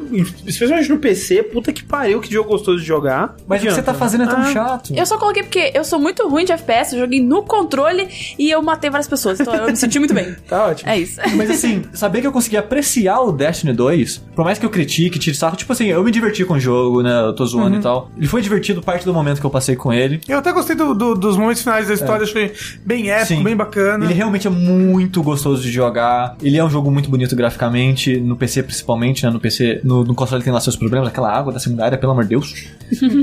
Mas saber que eu consegui me divertir com esse jogo me deixou mais estressado no Anthem. Porque ele é um jogo que vai ser no estilo de Destiny. E, e quando eu vi o trailer, eu falei, cara, foda-se, né? E ver que o Anthem, ele ser o jogo mais fantástico, né? Que você voa e tem uns planetas e tal, me parece muito mais interessante que Destiny. Então eu consigo ver que talvez eu me divirta mais com ele. Tô interessado agora. É, então. vamos ver. Justo. Vamos ver. Destiny 2 entra aí também. E pra fechar, o último último da minha lista aqui, que eu tava matutando se eu colocava ou não, mas vai colocar aí, já que é pra colocar, é o Uncharted The Lost Legacy. Que ele, apesar de ser um DLC, ele é um standalone. Então, ele não é DLC, né? Tipo, ele não é. ele- o nome dele não tem quatro, né? Então ele, é, ele é um standalone. Tipo, ele é um, um jogo menor, né? Sim. Mas talvez essa seja uma das melhores qualidades dele, né? Que ele é menos ambicioso do que o 4 era, mas menos ambicioso que o 4 ainda significa ser muito ambicioso em termos de Uncharted, assim. Cara, os momentos finais dele. São muito bons, é. É, é o meu momento final favorito da série. É, e eu gosto pra caralho da dinâmica das duas personagens, o jeito que a relação delas Funciona, evolui. funciona evolui, porque quando eu começo o jogo elas são praticamente duas estranhas, e quando termina o jogo você vê que é uma amizade real, oficial. é, Nasceu ali. Nasceu ali. É porque assim esse jogo não dado por conveniência, né? Exatamente. Depois elas descobrem que elas gostavam uma da outra. né? Exato, e o que eles fazem me deixa mais animado pro futuro da Naughty Dog, até o jeito que eles usam o mundo aberto ali no, no jogo. Porque não eram as pessoas picas que estavam ali, né? E mesmo assim eles conseguiram fazer É. Exato, algo, isso é algo- muito legal. algo de alto calibre, cara. Sim, com certeza. Uncharted é a série que você fala, não quero mais, aí eles continuam, não tomam mais. Aí você fala, ah, que legal, né?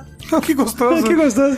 É Mas tipo- agora eu não quero mais não, hein? Até o próximo, eles vão falar, ah, ok. Não, mas acho que nem eles querem. É, por favor, gente, chega. Mas então Uncharted chega aí no- na nossa lista. Rapaz, jogo, né? É jogo, é muito jogo. Um pouquinho de jogo. Deu quantos aí? Não sei, mas olha só, jogos que não foram citados, eu só queria comentar por alto alguns aqui que ou foram esquecidos ou não se qualificaram pra estar aqui, né? Um que eu gostaria de ter falado dele na, no dos jogos esquecidos, mas eu esqueci. Olha aí. De tão esquecido que ele é, é o Thimbleweed Park, que é o novo adventure do de Ron Gilbert, né? Que é o criador de Manic Mansion, de Monkey Island e tal. Excelente adventure aos moldes dos antigos LucasArts. Se você jogou o Broken Age e achou que ele era diferente demais dos adventures que você gostava, ou modernoso demais, joga Thimbleweed Park, que ele é exatamente tipo um lindo. daqueles jogos. E a coisa zero, né? O Sushi falou. Sleeper Clips, um ótimo jogo. Echo. The Dolphin. The Surge, outro jogo mega esquecido, né? Sim. Next Machina, Sonic Mania. Telltale. Ó, eu gosto de Sonic, mas não acho que entra não.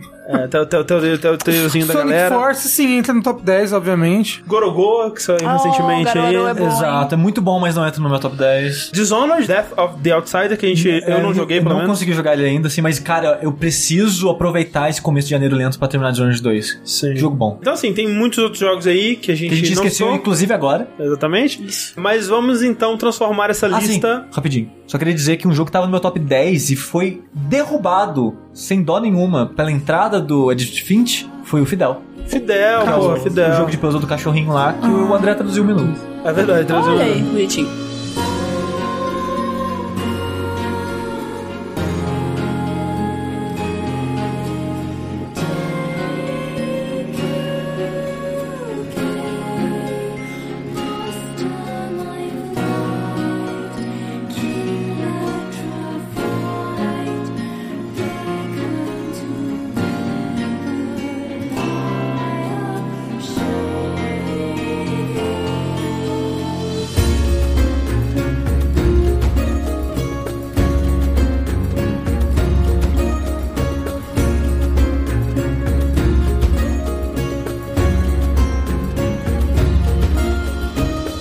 Vamos ver essa lista de 24 jogos. Agora tem que virar uma lista de 10. Olha só, eu sugiro os 10 que fiquem os seguintes: Persona 5, Resident Evil a 7. lista Ah.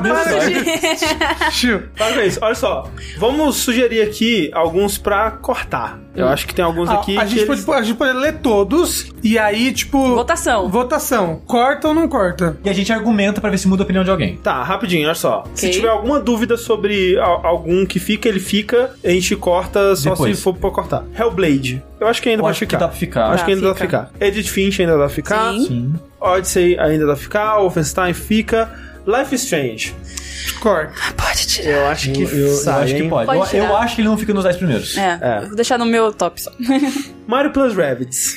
Não, não Tira, corta, não. Fica corta. assim. Assim, no meu top 10, ele tá tipo top 5. Então tá, É, então o- fica o, enquanto. o meu tá no Droga. top 5 também. Então fica enquanto. Breath of the Wild acho que fica. Fica. Hollow Knight fica. Resident Evil 7 fica. Uhum. E a coisa que eu ame.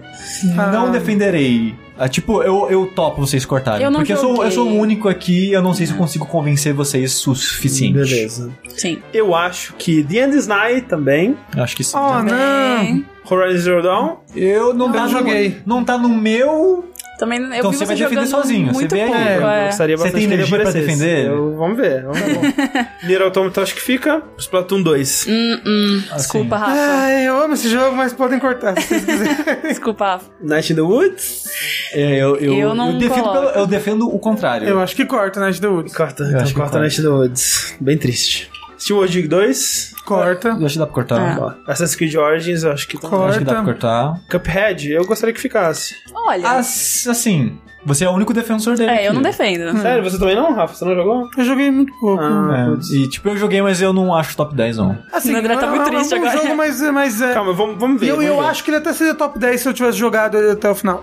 Tá bom. The Sex Brutal, acho que pode ficar. No meu, talvez esteja top 5 também. Mas se quiser cortar. Vamos ver, calma, você vamos Eu, eu, eu acho que, que vale a pena deixar pro Sushi argumentar. Tá. Nioh. Corta. Eu acho que corta. Mas é muito bom. Corta com a katana.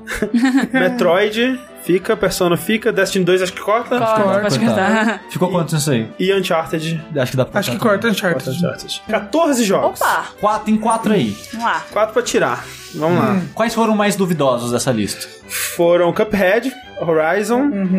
Eram jogos de uma pessoa só. Acho que o outro duvidoso foi o Sexo Brutale. O Sex Brutal O só Sex- eu. Mas assim, eu colocaria The Sex Brutale antes de, por exemplo, Hellblade. Eu colocaria The Sex Brutale antes de Mario Plus Rabbids. Mesmo tendo feito mal, eu queria defender Hellblade pela temática. Sim, eu acho que ele é um jogo importantíssimo. Ele é um ótimo exemplo pra indústria de tipo de jogo de fazer, a ambição e como é capaz de fazer jogos incríveis. É, né, eu, com- eu acho que a gente deveria. É, eu acho que nesse ponto Não, não, não, sim. bom. Pode ser um top 10, assim. Mas, mas, Hum. lembrando que essa lista não é lista de Importância. importância. mas o A jogo gente é falou isso. Não, não, não, mas, mas assim, a gente pode defender a importância do jogo pra gente também. Tipo, Sim. o que eu Sim. não quero que defenda é a importância de um jogo que nenhum de nós curtiu ou jogou, sabe? Essa é uma lista de jogos que a gente mais gostou. É só isso. Sim. Sim. Sim, tipo, se jogando Hellblade, se a importância dele pra indústria foi parte do fato que te fez gostar dele, eu acho que total é um argumento, sabe? Sim. É, eu defendo pela importância do tema que eu consigo relacionar. Sim, Não total. sei nem qual foi a importância dele, porque eu não quis ler nada sobre ele antes de jogar, É, entendeu? mas é mais sobre a representação de, de Sim. distúrbios mentais de uma forma que, tipo, em jogo, geralmente o distúrbio mental é tipo, ah, o cara é doido, então ele vai Uhum. te atacar, ou então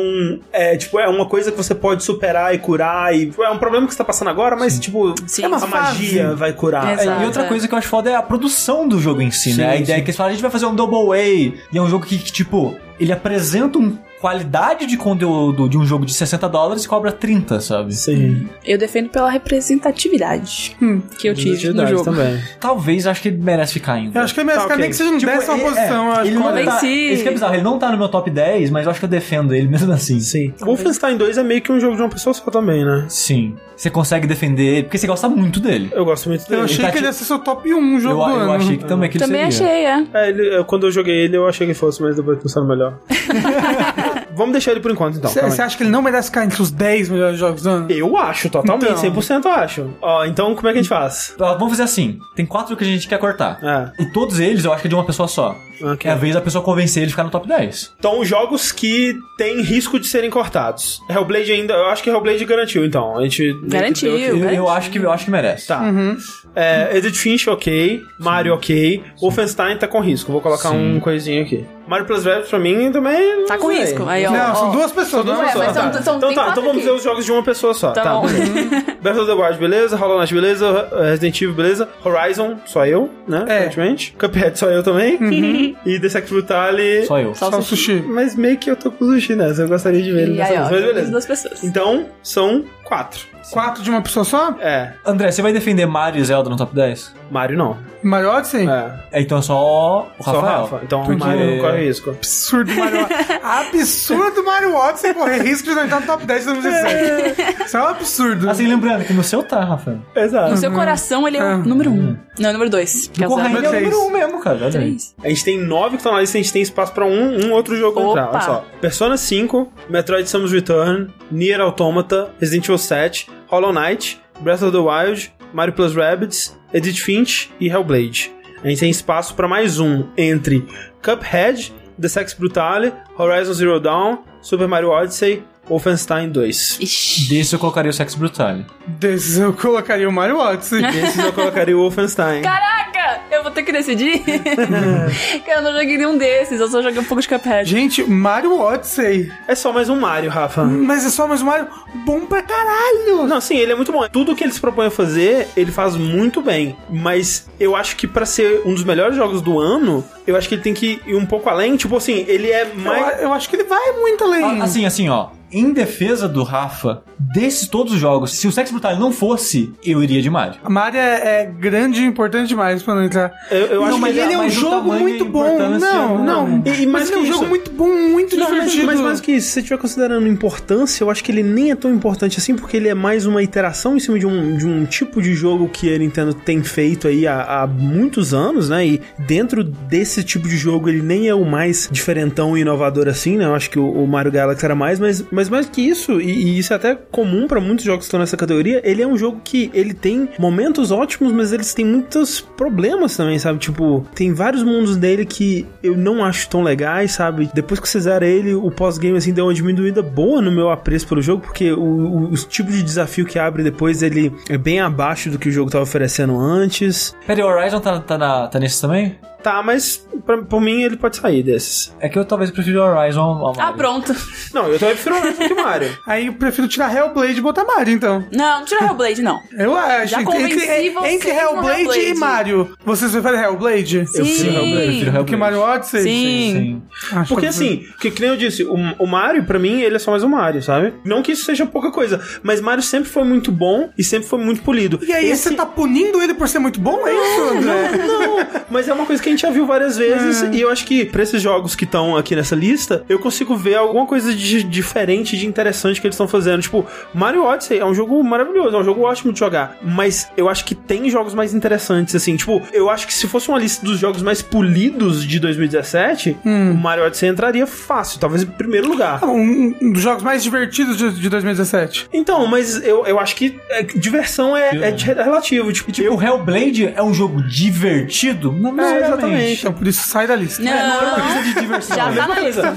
Eu tô Eu, eu brincando. comentaria, por exemplo, o Nier Automata, a maior parte do tempo que eu passei com ele não foi, nossa, que legal isso que eu tô fazendo e tudo mais, sabe? Mas é, é um, um jogo que o Sushi vai argumentar até a morte a presença dele aqui nessa lista, sabe? Desses aí, o último pra mim é Mario também, então. É. Desculpa. Mas Acho fica absurdo. nas memórias de todo mundo. Sim, é um ótimo jogo, cara. É um dos melhores jogos do ano. Mario é ruim? Tá Peraí, bom, peraí, ali. peraí, peraí, peraí. Lê os que estão os que estão aí. Já dentro da lista. Dentro da lista, É. Hellblade, Edith Finch, Mario Plus Rabbids, Breath of the Wild, Hollow Knight, Resident Evil 7, Nier Automata, Metroid e Persona 5. Eu trocaria o Eu trocaria Rabbids pelo Metroid, então. Vocês acham que é melhor trocar o Metroid pelo Mario? Não, de forma nenhuma. Eu acho que cara. não. Eu tá acho bom. que o, Metroid é mais uma evolução de Metroid do que Mario é uma evolução de Mario. Se a gente estiver comparando jogos como um. É, assim, é, e eu acho. Um jogo melhor de modo Tá bom, geral. como uma das partes tem que ceder, então eu cedo Mario Odyssey, mas Naquelas, um né? peso no coração. e um sentimento de vingança.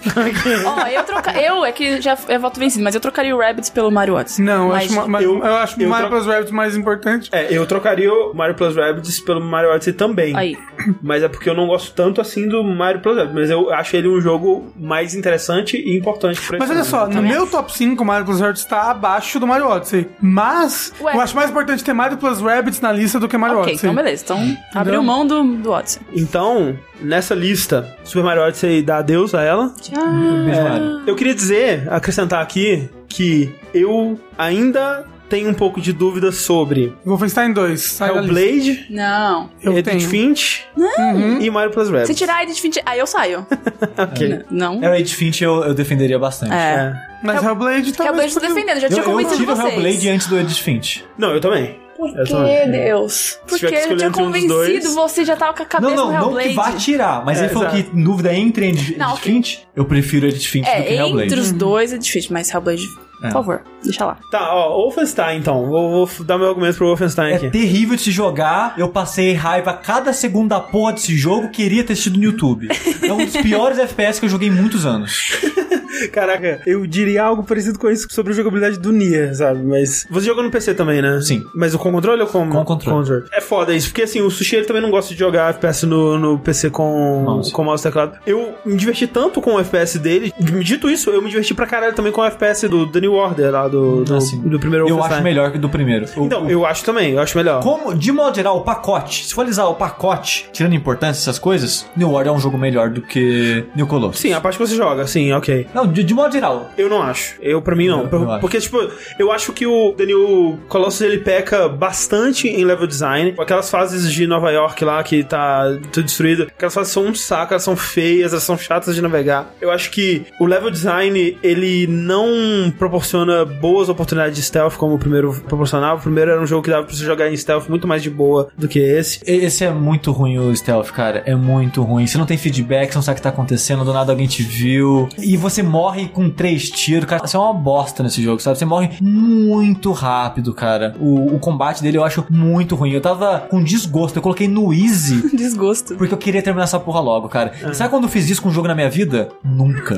Porque, Rafa, você também não jogou Wolfenstein, né? Não. Então, é- aqui, nós dois temos que ser convencidos. Porque um odeia, o outro ama, mas a gente não jogou. Porque É, eu- um não eu- vai eu- mudar a cabeça do outro não, aqui. O que eu tô querendo dizer é, eu joguei no mouse e teclado, achei um jogo desafiador, eu não morri em três tiros, o feedback pra mim era ok, eu sabia quando eu tava sendo atacado, eu sabia quando quebrava o stealth, eu sabia quando tinha inimigos por perto, eu adorava o feedback das armas, né? As armas elas são muito poderosas, assim. O negócio pra mim é que ele tentou ser um Doom e deu tudo errado, cara. Porque o Doom é um jogo de combate muito rápido, frenético, onde você morre rápido, mas você tem a, a parada de você regenerar um pouquinho da sua vida toda vez que você termina no melee alguém. Aí é diferente do Doom, o Doom os projetos são mais lentos e tal. Então, mas exatamente, esse jogo eu sinto que ele tentou ir da vibe, mas deu tudo errado, porque os projetos você não consegue ver, você não consegue esquivar, não tem essa parada de você regenerar a vida. Toda vez que você chega perto do inimigo, você se fode porque você chegou perto daquele inimigo, sabe? As críticas ao combate, o que eu consigo ver é o level design, sabe? O level design eu realmente acho que ele é inferior. E isso realmente o Daniel Otto faz melhor. Mas eu acho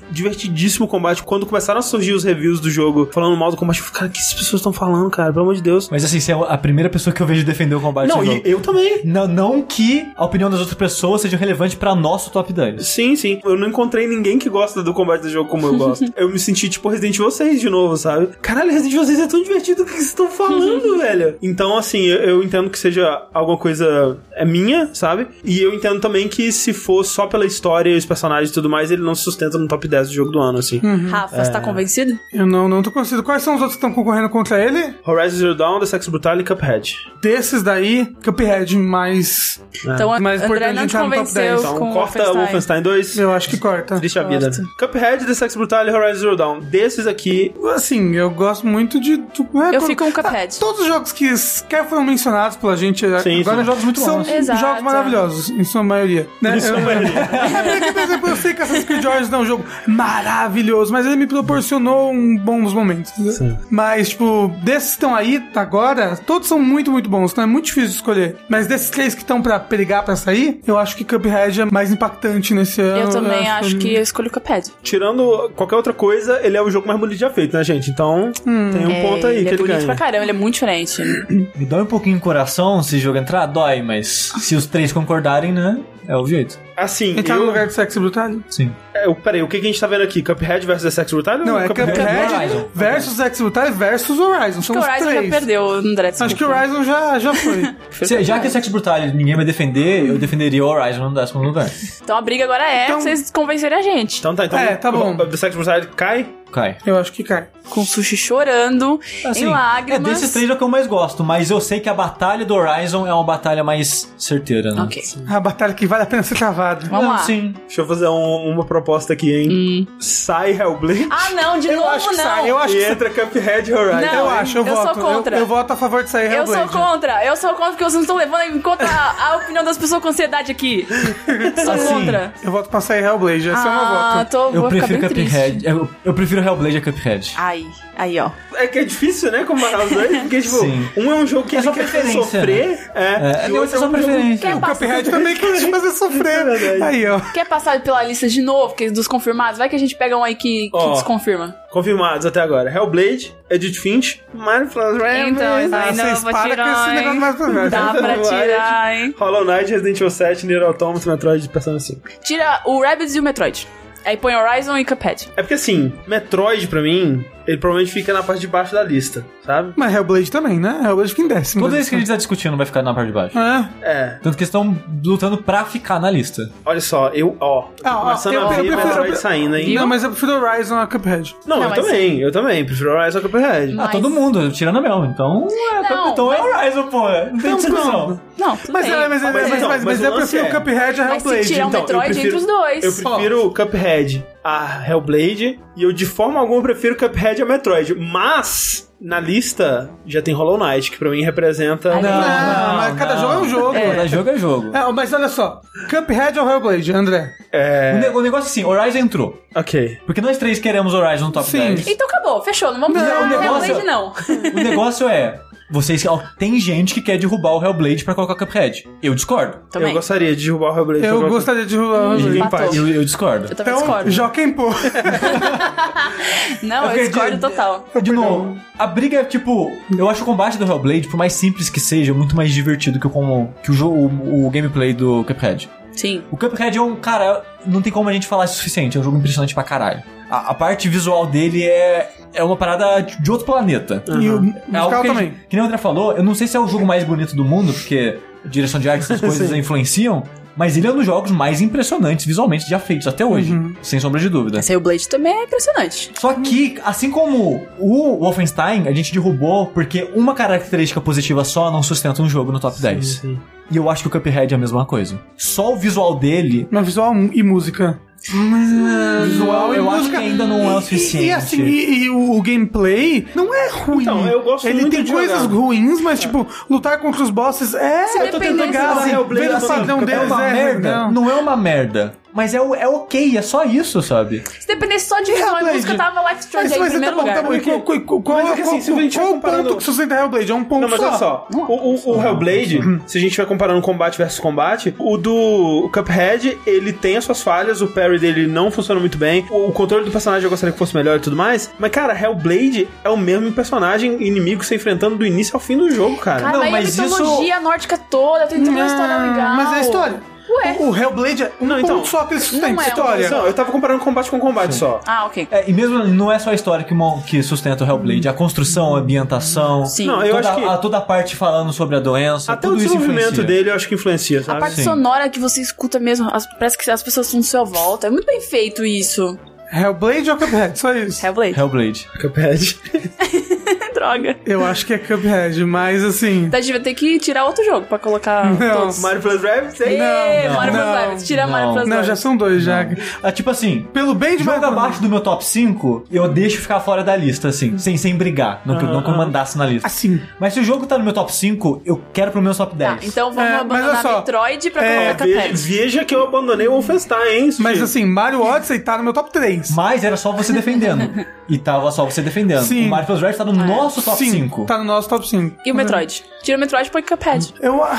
eu Ah. então, olha só. A gente, pode, a gente pode ceder essa batalha e então ganha Hellblade. Eu acho que Hellblade, no fundo, ele é um jogo mais importante e eu acho que ele tem tantas falhas quanto Cuphead, Cuphead. na parte do. Tem aquela barriguinha na parte da game espada? design, level tem aquela design, barriguinha na parte da espada. Tem defeito de, de programação no final do jogo? Tem defeito de programação no Assim, final do assim, jogo. ó, ele- Cuphead não, não, não dá bug e você perde seu save inteiro no meio dele, por exemplo. É que é foda, é que eu tava falando assim, Hellblade ele tem uma ambição muito grande e essa ambição ela é mais conceitual. É, é em contar uma história com um personagem só na tela o tempo todo, com pouquíssimo dinheiro, recurso, fazer um jogo de aparência de AAA. Ele tenta trabalhar com temas que não são geralmente abordados nos videogames e tudo mais. Mas eu também, o Cuphead, cara, a ambição dele tá em outro lugar, que é na parte mais técnica, que é na parte do conteúdo. Mas não dá pra negar, cara, que ele é tipo, a quantidade de conteúdo que ele tem, a qualidade desse conteúdo Sim, é de uma é- ambição inacreditável. É, eu, também, eu- eu- eu acho que ele, ele- ele tem, ele tem uma qualidade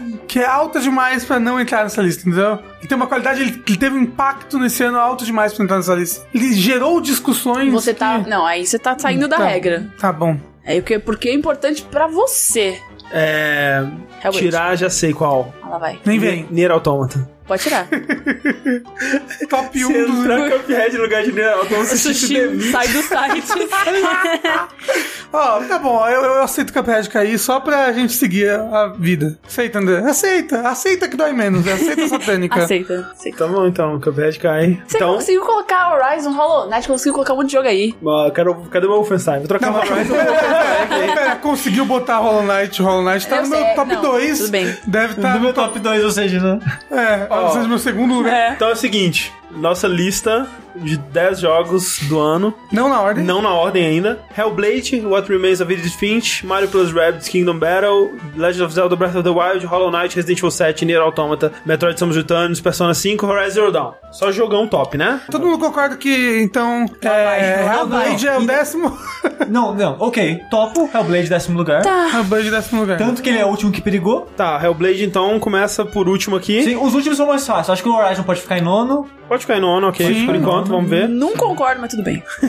Ó, vamos, vamos definir o, to- o bottom 5 primeiro. Sim, Tá. 6 a, 6 a 10. 6 a 10. Eu acho que Edith Finch tá no 6 a 10. Não, não tá. Eu acho que tá. Não tá. Eu acho que tá. É, é, Não é, tá, não, sushi. Eu acho sushi que não tá. tá. Não, não, não, sushi, tá. fica comigo nessa, sushi. Não, mas é porque os Sushi. outros jogos. Não, não, é um jogo ruim. Já, Mas já tá os no outros 10. jogos são já é uma demais. Top 5, vamos fazer no top 5 pra difícil. É porque assim, eu não, ele não tá no meu top 5, entendeu? É? Sushi. É muito, não, o jogo é bem muito bom. É um triste. jogo especial, até eu diria. Mas entre esses, 5. talvez em sexto, assim. Talvez em sexto, talvez em sexto. Ó, pra mim, Mario Plus Rabbids também tá no top 6 a 10, hein? Tá Não, lá tá no embaixo, top tá, cinco, tá lá Em embaixo. quinto, assim? Quinto, Não, quinto, não, quinto, não, não, quinto. co- não, é absurdo colocar o Rabbids em cima do Edith Finch. Já Sou viu o Mario Rabbids? sou- vi você Já jogando. viu ele com, com um bandinho, com É um um, negocinho na sou mão? contra. É. Ó, eu acho que, ó, pra mim, Edith Finch é o sexto, Mario Plus Rabbids é o sétimo, aí Horizon... Não, aí é alguma outra coisa, Horizon e Hellblade. Não, não, não, não, não, não. É, Horizon Hellblade? Não, não, Horizon Hellblade com certeza, mas Com não. certeza. Mas, mas não, tipo, é. Sim, Mario não Plus. Rabbids abaixo de Remains of Edith Sim, Finch. ele-. Eu acho que eu colocaria Zelda em oitavo. Que isso? Rafael- Não, não, Morre. não, não, Zelda não. Eu acho que, que Metroid faz parte Ok, dos, dos, eu acho que Metroid 6 a 10. 6 a 10. Metroid Ok, 6 a 10. Metroid 6 a 10, top. Ok. E Mario Plus Rabbids. É.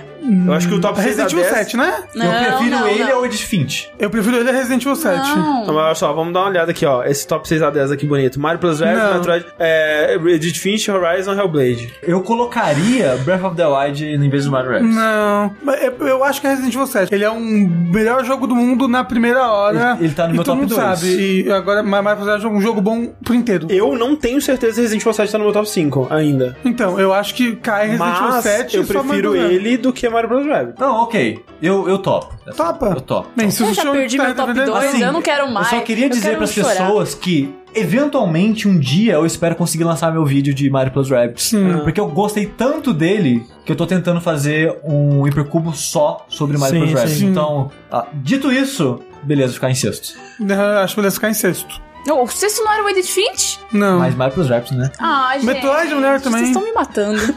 Olha só, eu Tá diria, comigo. diria que Horizon Zero Dawn ficaria no lugar de Edith Finch, inclusive. Vocês colocaram meu- meus top 2 Não, eu- no, no- ó. lá embaixo. Eu Ó. prefiro Edith Finch ao Horizon. Eu gosto do jeito que tá aqui. Eu desceria mais o Mario Rabbids, mas do jeito que vocês gostam dele, Não. pra mim ele tá bom aí. Uhum. Ah, tá bom, tá bom. Então, acho que assim tá bom. É, a- eu acho que a briga vai ser agora o 5. A gente definiu 6 a 10, é isso mesmo? Sim. Então, ó, A Mel ainda eu não, mas, mas tudo ó, bem, né? Olha só.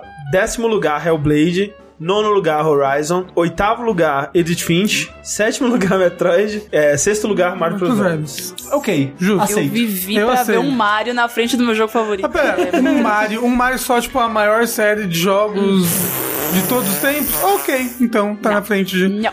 Edith Finch. Agora a gente vai ser, ó, Persona, Hollow Knight, New Resident Evil, Breath of the Wild. É, tá louco? Não. Não, ó, aí a gente faz Ó, então Não. Zelda, Hollow Knight.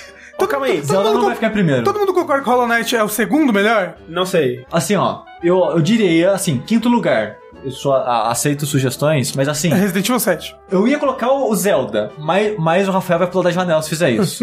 Então coloca Resident Evil 7 em quinto, Ok. Sim. Zelda em quarto, Não. Nier em terceiro, Hollow Knight em segundo, Persona 5 em primeiro. Não. Não. Eu acho que Nier tem que ficar em quinto. Hum, Depois Resident Evil 7. Hum. Depois Persona. Zelda, depois Hollow Knight, depois Persona. Persona em Eu não quero Persona em primeiro. Assim, eu, eu, não, eu não queria Persona em primeiro. Também não quero. Mas, Por quê? levando em consideração que 50% do site é o Sushi o André, Ué, não, a gente não, vai não, conseguir... Não, não, 50, Não, calma, Então, né? 50%. Não é assim. A gente não vai conseguir descer esse Persona 5 Vai, da vai de sim. primeira Ó, posição. Mas a gente consegue um segundo lugar. Vamos, vamos, vamos Mas entrar quem você quer em primeiro? Aí, pra mim- Hollow Knight. Então, Assim, em vez de Persona, eu colocaria Hollow Knight. Se descer Bold Persona 5... choice, bold choice. Olha- o jogo do ano de jogabilidade Hollow Knight. Assim, olha só. Como eu sei que Zelda não pode ficar em, em primeiro lugar, porque vocês não vão deixar, Eu falei que queria Zelda em primeiro. É. Não, assim, eu não sou extremamente contra o Zelda em primeiro, não. eu, eu acho Cara, que... eu vou pedir demissão.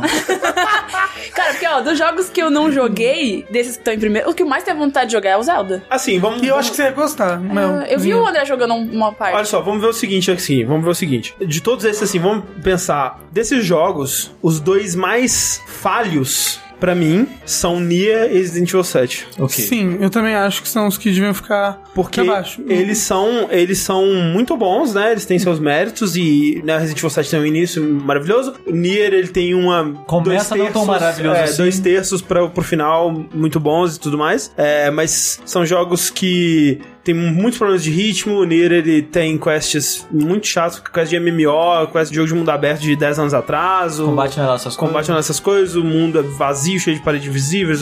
A minha experiência com o Nier, ela não foi a ideal, né? E eu sei que muito disso é culpa dos spoilers que eu tomei. É... E, e eu nem consegui passar da parte das 12 horas que tem que investir até o jogo ficar Pois bom. é, pois é.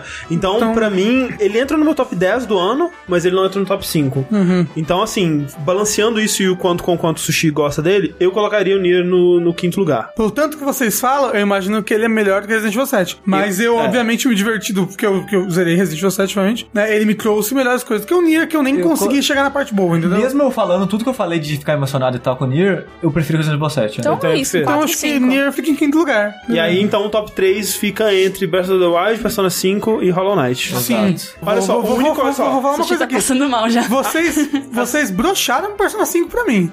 Porque eu joguei é, uma parte do jogo, eu ter- terminei o primeiro palácio, né? Aham. E aí vocês, olha, você já jogou a melhor parte do jogo. Não, era isso? É, eu vou Então, falar que eu só. tenho vontade zero. Não, tudo assim, bem. o Você, jogo foi maravilhoso Hum. até eu jogar ele. Desses três que estão aqui, que a gente tá discutindo, o que você tem mais interesse é o Zelda, É o correto? Zelda. Beleza. Mas olha só, de nós três aqui, o único jogo que a gente ama unanimemente é, É o Hollow Hollow Knight. Knight. Sim, Eu não- é o único que a gente é unânime em- em- no amor dele é o Hollow Knight. Sim. E eu também tenho na minha lista e tenho vontade de jogar, então eu não me oponho a ele. Então, eu Você não tem nada contra, pelo Nada menos. contra. Ah, ok, eu já é acho alguma que coisa. do É. ano seria o Hollow Knight. Caralho. Que, que escolha!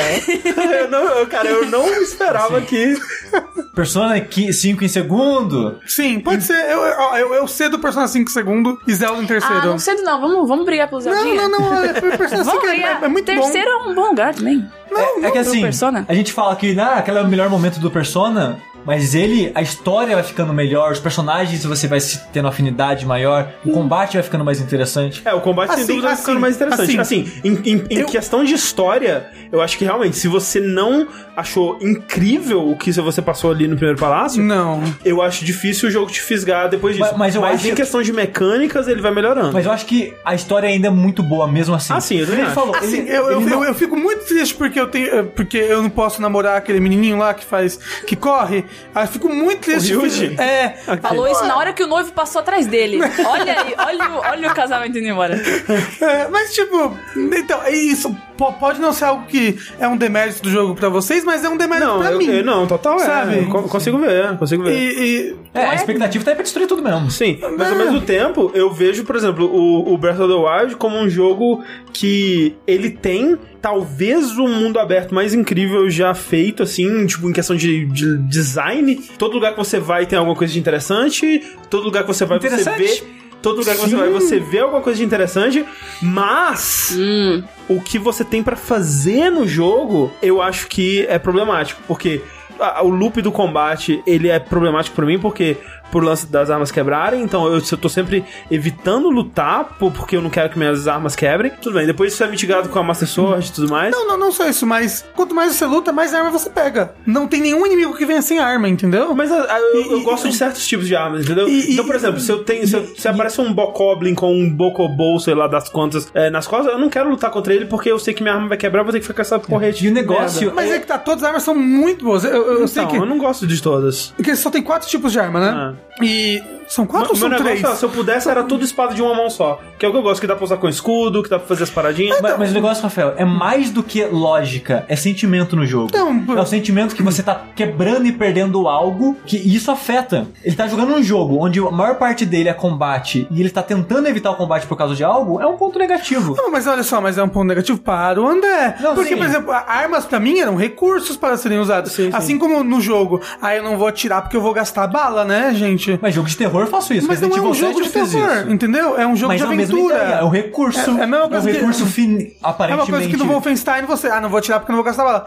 Mas se você atirar e gastar bala, o jogo vai te dar mais balas, é a mesma coisa. Não, mas ele- só isso, como o jogo ele upa, ele tem um sistema de level up que o mundo va- vai evoluindo Mas, ó, invisivelmente. um e você vai exemplo- pegando sempre armas melhores. Não seria como se eu tô com medo de atirar porque minha bala vai acabar. Seria, eu tô com medo de atirar porque essa é a minha arma favorita. E se ela quebrar, vai vir uma outra que eu não gosto e eu vou ter que ficar com ela, entendeu? Sim, mas é porque você tem três tipos de arma no jogo: arma de uma mão, Aham, lança e arma de duas mãos. sim. Eu só gosto de arma de uma mão. Mas aí que tá, as outras duas são melhores do que. Mas eu não Ah, gosto, menos eu não lança. gosto. Tudo bem que você não gosta, mas eles têm vantagens e, como ele é um jogo, tem um quê de sobrevivência, você tem que aprender a usar aquele tipo de coisa. Mas então, não necessariamente, talvez no Master Mode. E talvez fosse lance dessa mecânica só existir no Master Mode, porque isso que é o mais frustrante, que no modo normal, se essa mecânica não existisse, ela não faria nenhuma falta, porque em nenhum momento o jogo requer de você esse tipo de estratégia, de ficar usando armas diferentes e tudo mais.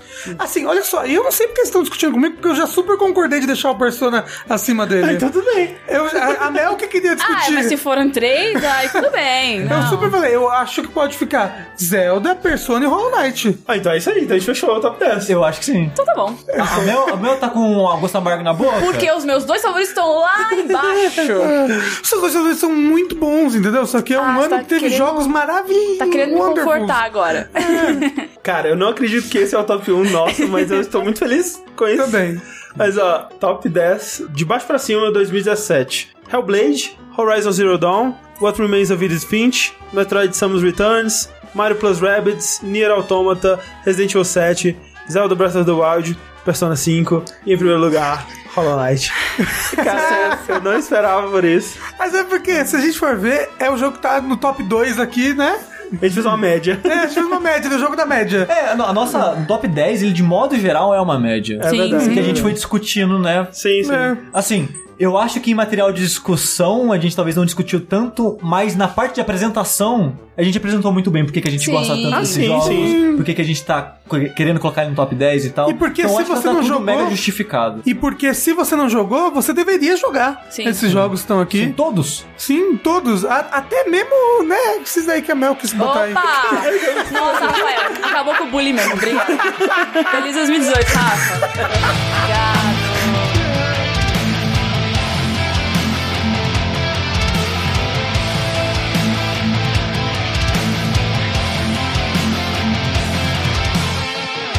Feel like I'm losing hope. In my body and my soul